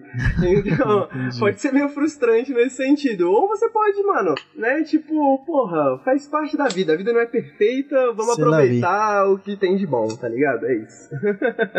Essa, é Essa é a mensagem, joguem Teardown. Eu aproveito também que o Teardown é o meu jogo, né? Eu posso falar dele o quanto eu quiser pra gente também não estender muito o podcast, pra gente poder falar menos do Teardown do que dos outros jogos. Tá em Early Access, todo mundo aqui vai jogar, a gente vai falar dele outras ocasiões também. Então acho que é um bom Vai ter um ponto. vídeo, né, Henrique? Vai ter um vídeo do Teardown, vai ter uma janela indie do Teardown, então vai ter muitas op- oportunidades pra gente falar desse jogo de novo quando a gente tiver mais experiência ainda. Aqui é só importante pra falar, mano, joguem Teardown, é muito bom. E acho que é um bom ponto pra gente finalizar, você não acha, Lucas? Tem recadinhos pra passar? Cara, recadinho é primeiro. Tem apoiadores né, pra gente- agradecer? Eu. hum, obrigado, apoiadores. Vai ser isso aí hoje. Desculpa, gente. Foi um dia muito corrido. Por nos apoiarem. Queria agradecer rapidamente o Tavos também, né? Por, por topar e ouvir a gente falando um monte de merda. Eu queria lembrar que o Nautilus é financiado coletivamente, então se vocês curtiram o podcast e curtem nosso conteúdo, considerem apoiar em apoia.se barra Nautilus ou picpay.me barra canal Nautilus. Todo apoio faz uma diferença gigantesca pro canal, de verdade. A partir de um real vocês podem apoiar o canal. E também, se vocês estão no, no feed, convido a vir aqui em twitch.tv barra Nautilus Link, seguir o nosso Twitch. Ah, a gente faz live todo dia, basicamente, fora o podcast Periscópio toda sexta-noite e o Café com Videogames toda segunda de manhã. Queria também convidar pra quem tá assistindo ou pra quem tá escutando, se você assinar a Amazon Prime, você tem um sub, e o sub ajuda demais o canal também, então se quiser mandar um sub aqui pro Nautilus, faz uma baita diferença, e eu acho que os recadinhos são esses. De novo, agradecer o Tavos mesmo, e o Bruno e o Henrique não vou agradecer não, porque eu já tô de saco cheio dos dois. né? Queria, queria pedir pro, pro Talos fazer aquele último chamado, né? Falar, falar pra ele onde as pessoas podem encontrar ele, a- o trabalho dele. Reiterar, né? é, aquele podcast sobre o Xandão, né? Qualquer dia desses, talvez, no futuro bem longe, bem Ai, distante, Deus. longínquo, tá ligado? Ignora, Tavos, a ignora, finge que não ouviu. É, então, eu tô. Bom, eu tô lá no Mimimídias, é o meu projeto com a Clara Matheus e com o Leonardo Oliveira. É, a gente tá no YouTube, youtube.com.br Mimimídias, onde a gente começou. A nossa produção lá tá bem des- desacelerada, mas está de alta qualidade. Então a gente tem lançado vídeos com uma frequência entre de quinzenal a um mês, assim, e a gente tá soltando os vídeos quando eles ficam prontos. Então isso às vezes demora um tempo. É, o último vídeo que tá lá é um vídeo do Léo sobre representações precisas de anjos na Bíblia e Lovecraft, e é bem cabuloso. Ele começou com uma demonologia, demonologista formado em, na Inglaterra, a respeito, foi muito louco. É. É, eu tô fazendo um vídeo aí sobre pirataria na Nintendo. O Max Valarizo do canal. Pra falar sobre crítica do cinema e o lugar, né, a diferença da crítica de vídeo. Posso mandar uma pergunta através de você pro PH Santos? Posso? Caso você lembre. A, a pauta, a pauta do, do episódio tá clara, então eu não prometo Ah, que pena. não. Mas o PH Santos tava assistindo Goonies em live, eu queria saber se pode. eu queria assistir Goonies em live Ah, também. essa é uma pergunta boa, essa é uma pergunta boa. A gente falou de The Last of Us, o, o, o PH tem vídeos sobre cinematografia do The Last of Us. É verdade. Incríveis no canal dele. O trampo do PH é muito maneiro. Os dois, o Max e o É. PH, os dois são O Max. É, então, enfim, estamos lá em todos os lugares. Quem, quem ainda não conhece a gente, seria um prazer enorme que vocês prestigiassem o nosso trabalho. E eu também estou fazendo comentários mal-humorados no Twitter, muito mais horas por dia do que eu deveria, é, em arroba tavosmm. É, então você pode ir lá pra me ouvir reclamando. É, e é isso. Ah, e eu- enfim, não sei, eu acho isso muito baixo, mas sei lá. Se alguém aí que estiver ouvindo for aluno do FMG, ou se tiver conhecer alguém que é aluno do FMG, sei lá, vou dar uma matéria na Letras esse semestre sobre vídeo ensaio. Chama o vídeo ensaio como forma. Às vezes dá até vontade de voltar pra graduação, velho. Às vezes, às vezes, às vezes, às vezes. Né? Às vezes passa rápido, mas dá, dá vontade, dá vontade. Porra, obrigado, Tavos. Obrigado por ouvir a gente falando besteira aí a noite inteira. Desculpa aí os atrasos também, qualquer coisa. E, porra, muito obrigado por trocar ideia com a gente, que sempre muito elucidador conversar com você, cara. Muito obrigado. E bom, gente, com isso, ficamos por aqui. Obrigado, pessoal que tá ouvindo em casa o podcast, que nos nossos feeds em breve, né? E obrigado, Lucas e Bruno, por terem colado aí. Lucas, desculpa aí por atrasar sua janta também, cara. Deve De tá dois, boa. o Max e o Eu eu não tô com fome não, mas eu tenho, que- eu É, tenho que também fazer tô. até, até pra deixar pra amanhã e tal, então... É. muito bom. Entendo. Bom, gente, obrigado a todo Certo, mundo. meu. Boa noite pra todo mundo também. Valeu. Beijos. Até mais. Tchau. gente.